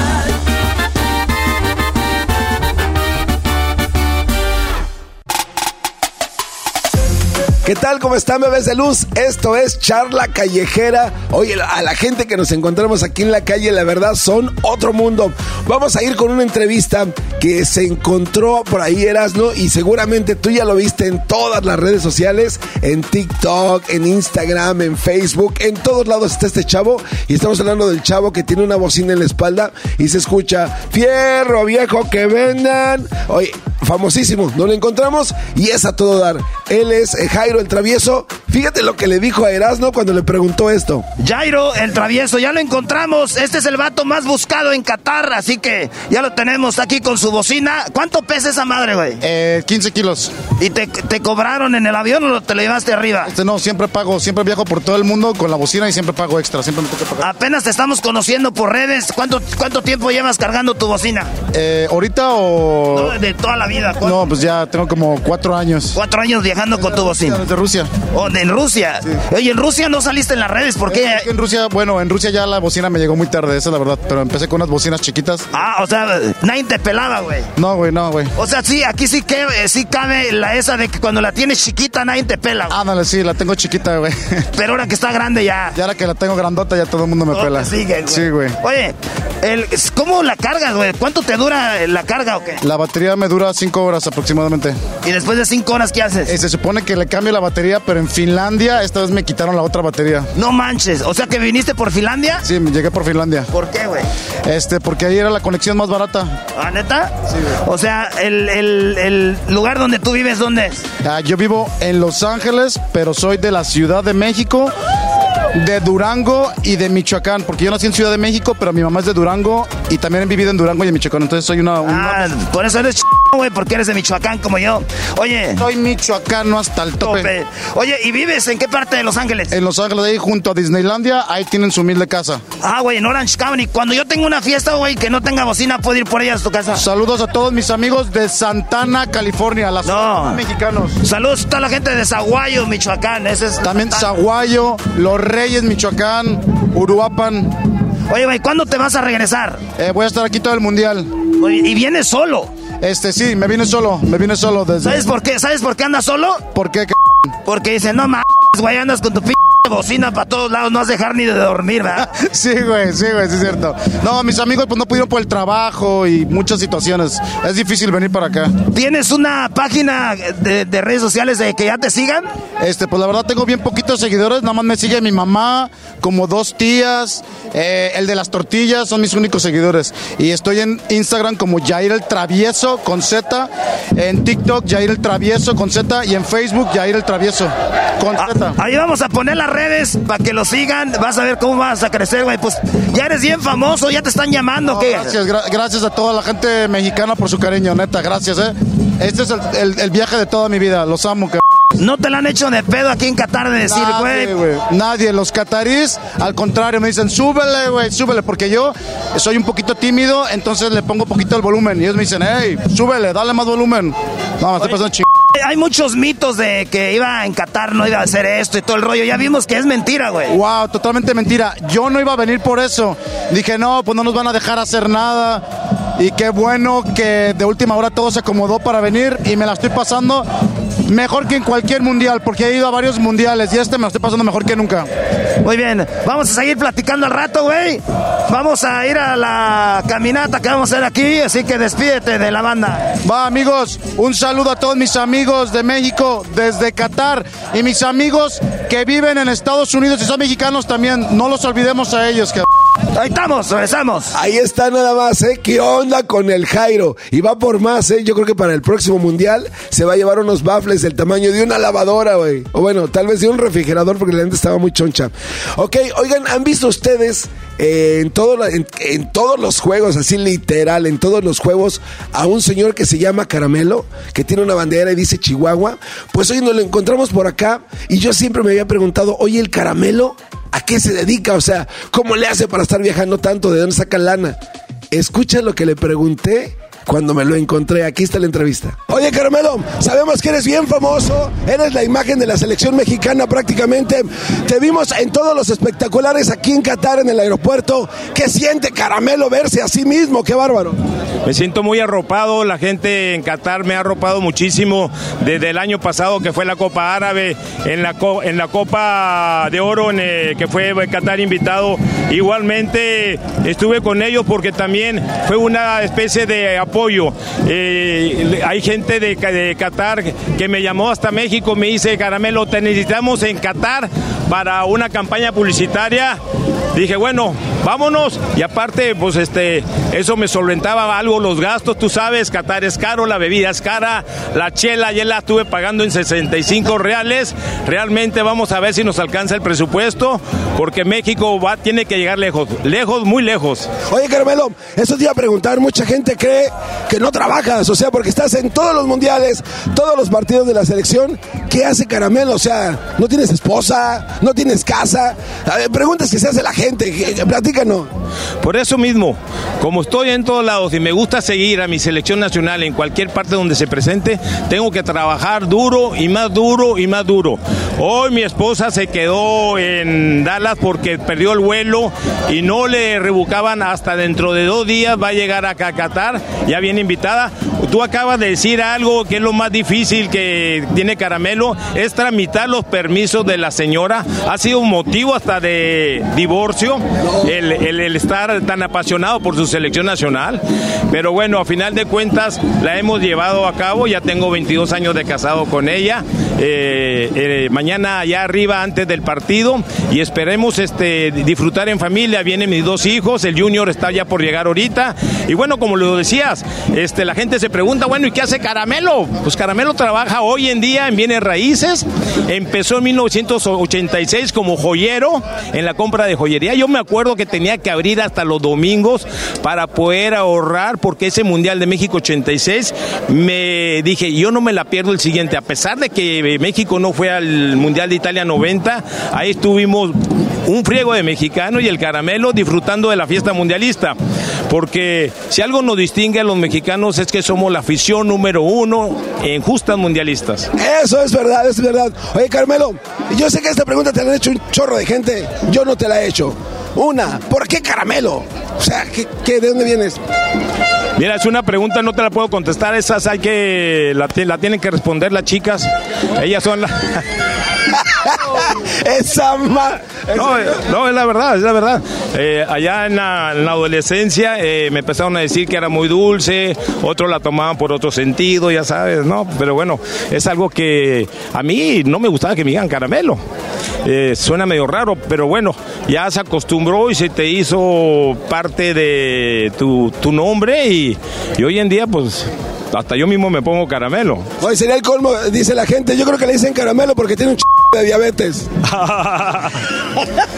Debería de darme con tanto con tanta sorpresa que de repente nos da la selección, pero bueno, aquí estamos, aquí estamos. Sabemos que no llegamos en un, en un nivel futbolístico bueno, pero acuérdate que México se crece ante las grandes potencias, se crece en los mundiales, de repente llegamos hasta el quinto partido porque nos hemos puesto ese techo. Si nosotros tuviéramos un techo un poco mayor de llegar a la final, ya hubiéramos pasado el quinto partido. Caramelo, agradezco tu tiempo, de verdad. Felicidades por toda tu chamba. Eres la imagen de verdad de la selección mexicana. Chido Juan, Carmelo. La copa, la copa, la copa. Ahí está. México, México, México, México, México, México. Ahí está el caramelo, ¿eh? Haciendo de las suyas y ahora hasta con patrocinador y toda la cosa. Así es de que Luisito, ya sabes por qué le dicen caramelo más. Bueno, oye, vámonos con otra entrevista. Esta, estos como son bien cuates, Erasmo estaba por ahí caminando con su máscara acá bien brillosa, con su pelo nuevo, porque la máscara es nueva. Se encontró al costeño y ve la manera en la que se saludan, con qué cariño. Las palabras que se dan son de purititito amor. Vamos a ver qué fue lo que le dijo Erasmo al costeño cuando se encontraron aquí en Qatar. Señores, estábamos muy a gusto hasta que llegó un pen aquí. ¿Otro? ¿Otro? Porque yo ya había visto Eh, uno. No, güey, que si no has visto al garbanzo, güey. Ah, no, no lo he visto. ¿Por qué te la tomas? Eh, güey. ¿Por qué te la tomas tan personal, güey? No, yo no dije que yo. ¿Qué dijiste? Yo dije ya, yo creí que ya había llegado otro pendejo. Ya somos dos. Ahí les va, ahí les va un poema. Sacude lo que tiene arena. ¿O qué, o qué poema quiere? Ah, un verso costeño. Un verso costeño. Costeño. Preso me quieren llevar preso sin ningún delito, nada más por una papaya que picó mi pajarito. Mentira, no le hizo nada, ya traía el agujerito. Eso. ¡Bravo! ¡Qué público tan aguado, güey! Más aguados que el Oye. primer partido. Más aguados que el primer partido. Este es, este es, este es un mundial, güeyes. A ver, va de nuevo. Échate otro, güey. Otro, dame lo que yo te pido, que no te pido la vida, de la cintura para abajo y de la rodilla para arriba. No, espere. No, tampoco exagere, güeyes. Tampoco tú, tampoco. Oye, costeño, ¿por qué no nos entrevistamos al mismo tiempo, güey? Sí, sí, ¿cómo no? ¿Tú traes cámara? Aquí está, primo, yo traigo con queso. y- Eh, la mía. La última generación. Pues esta es eh, la vieja generación, pero pues no. Pero jala. Pero jala, güey. Jala, Ok. Hay que preguntarlos al mismo tiempo cómo te llamas y qué haces. eh. Una, dos, tres. Oye, güey, al mismo tiempo, güey. Ah, sí, ok. Por- A ver, o te hablo como piolín, güey, para que te pongas la... A ver, papuchón, estamos aquí con el costeño, perro. Estamos en Qatar, aquí en la Plaza Qatar, y vamos a entrevistar a un gran comediante. Es muy buena persona, así que vamos en este momento con él. Hola, ¿cómo se llama? Erasno. Yo me llamo el costeño. Oigan, pues es un placer estar aquí. Todos lo conocen, lo han visto en Humor los Comediantes. Es un, un hombre perrísimo. La neta, lo quiero mucho. La primera vez que lo entrevisté, no, güey, es un tipazo así. Déjenme y pregunto algo más. ¿Qué van a andar haciendo aquí, güey? Bueno, estamos en Señores, decíamos que estábamos en Qatar. Este es mi tercer mundial. Y quiero decirle yo, quiero preguntarle que desde cuándo llegó acá. ¿Desde cuándo llegaste? ¿Cuándo te vas? Güey, ya me quieres correr. Ah, no, güey. No es que te quiera correr, es que ya me ca... Oye, güey. La neta, güey, ¿qué, ¿qué andas haciendo? ¿Es para tu canal o qué rollo? Estamos grabando para los protagonistas. Amigos, estamos en los protagonistas con Martinoli, con Luis García, con Sague, Jorge Campos y andamos haciendo cápsulas de humor. Oye, vaya, ¿qué andas ahí con Sague? ¿Ya lo saludaste? Sí, de beso. De beso. ¿Tú le has agarrado la mano a Sague? Sí, cómo no. No, tiene unas manotas, unas manos, hombre. No, cada vez, cada vez que lo veo me le quedo viendo y digo, ¿qué número calzara? ¿Qué número calzara? ¿Qué número calzara? Oye, pero ya le dijo el Tuca. Naturalmente, tienes unas manos muy grandes, como todos los brasileños. Así que, Sague, me gustaría medirte medirte la ya sabes qué, mano. Cuando veas a Sague, dile, me gusta la pironga grosa preta. Me gusta. ¿Eso es portugués? Sí, güey. ¿Me, ¿Me, estás enseñando portugués? Tú sabes. Ok, me gusta la pironga grosa prieta. Parezco gringo aprendiendo español. Sí, güey. En la punta de aquel cerro. En la punta de aquel cerro tengo una marrana amarrada. Y cada vez que la voy a ver, ahí está. Gracias, el costeño. Te quiero, animal. Oye, güey, voy a arriesgar a ver si no nos agarra la policía. Te voy a dar un beso. ¡Córrele, güey! ¡Corre! Agárrate, papá. Imagínate un show con el costeño y Erasmo en un escenario con comedia. Sería buen proyecto. Pues estamos aquí en Qatar, la verdad la estamos pasando súper bien. Ya nos encontramos a, este, a, su excelencia de aquí de Qatar. Nos encontramos aquí con el señor Marcelo Ebrar, que se le acercó a Erasmo y le pidió una entrevista. Y la, la estamos pasando de verdad de poca. Oye, pero ¿qué es un, mundial sin la música tradicional mexicana? El mariachi. Estaba yo por ahí caminando y me encontré al mariachísimo Pampers. Oye, este mariachi se escucha de poca. Es más, nos tocaron una canción que anda muy de moda aquí en el mundial, como casi sucede todo el tiempo. Escucha lo que me dijeron estos señores y por qué se llaman Pampers. Desde Qatar presente el mariachísimo Pampers. ¡Eh! ¡Pampers! Bueno, aquí nos encontramos. Oigan, ¿qué tan difícil fue llegar hasta acá desde Guadalajara? Eh, pues un año y medio juntando ahí nuestra lanita para los vuelos. Pero aquí estamos. cochinito, en lo que se iba pudiendo y, pues Dios mediante llegamos, como quiera que sea. Oye, este, ¿ustedes vienen por su cuenta o hablaron con la federación o dijeron, vamos a Qatar, tocamos en mariachi? ¿Cómo, cómo le hacen? O sea, ¿cómo se pusieron de acuerdo? En esta ocasión venimos por nuestra cuenta. Eh, nada más hace mes y medio este, se enteró una empresa que íbamos a venir y ya nos contrató este, 18 días para estar este, una parte dentro de los estadios. Pero prácticamente fue por nuestra cuenta, ¿verdad? Oye, estamos, están siendo sensación en México porque se prendieron la canción de No se va para la selección mexicana, ¿no? ¿Por qué no la cantamos un poquito y ahorita me platican de quién es la rola? Así es que esta es la canción de No se va con el mariachazo Pampers. Así es de que alabamos a los su mariachi venga, mi mariachi.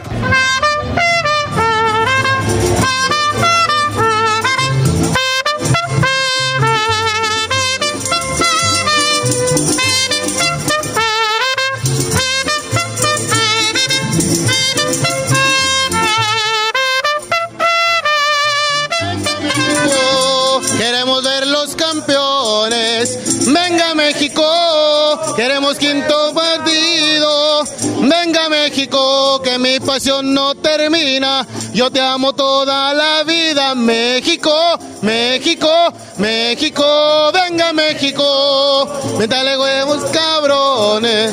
Venga México, queremos quinto partido. Venga México, que mi pasión no termina. Yo te amo toda la vida, México, México, México.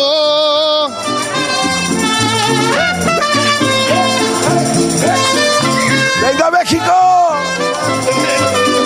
México, México, México, México, México.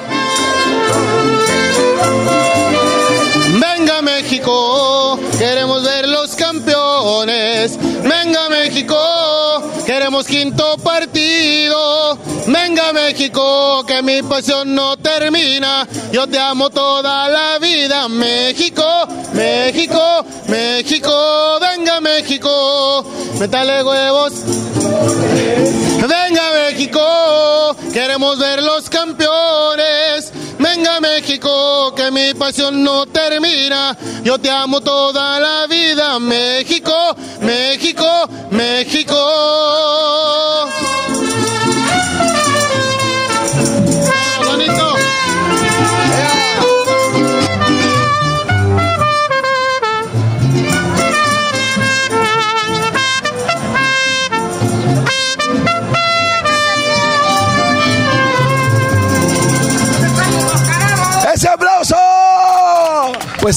Esto fue Charla Callejera. Tenemos mucho más, la situación está la verdad muy emocionante. A todos los mexicanos que están acá en Qatar, la verdad hay pachanga por todos lados, en los hoteles, en las áreas de FanFest. La verdad los mexicanos siempre pues, somos locales. Hasta aquí llegamos, mis queridos chavacanos, regresamos con más.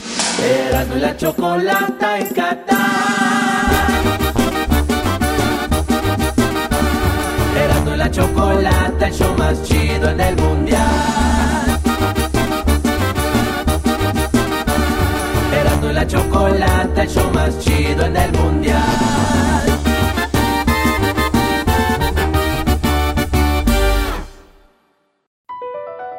Across America, BP supports more than 275,000 jobs to keep energy flowing.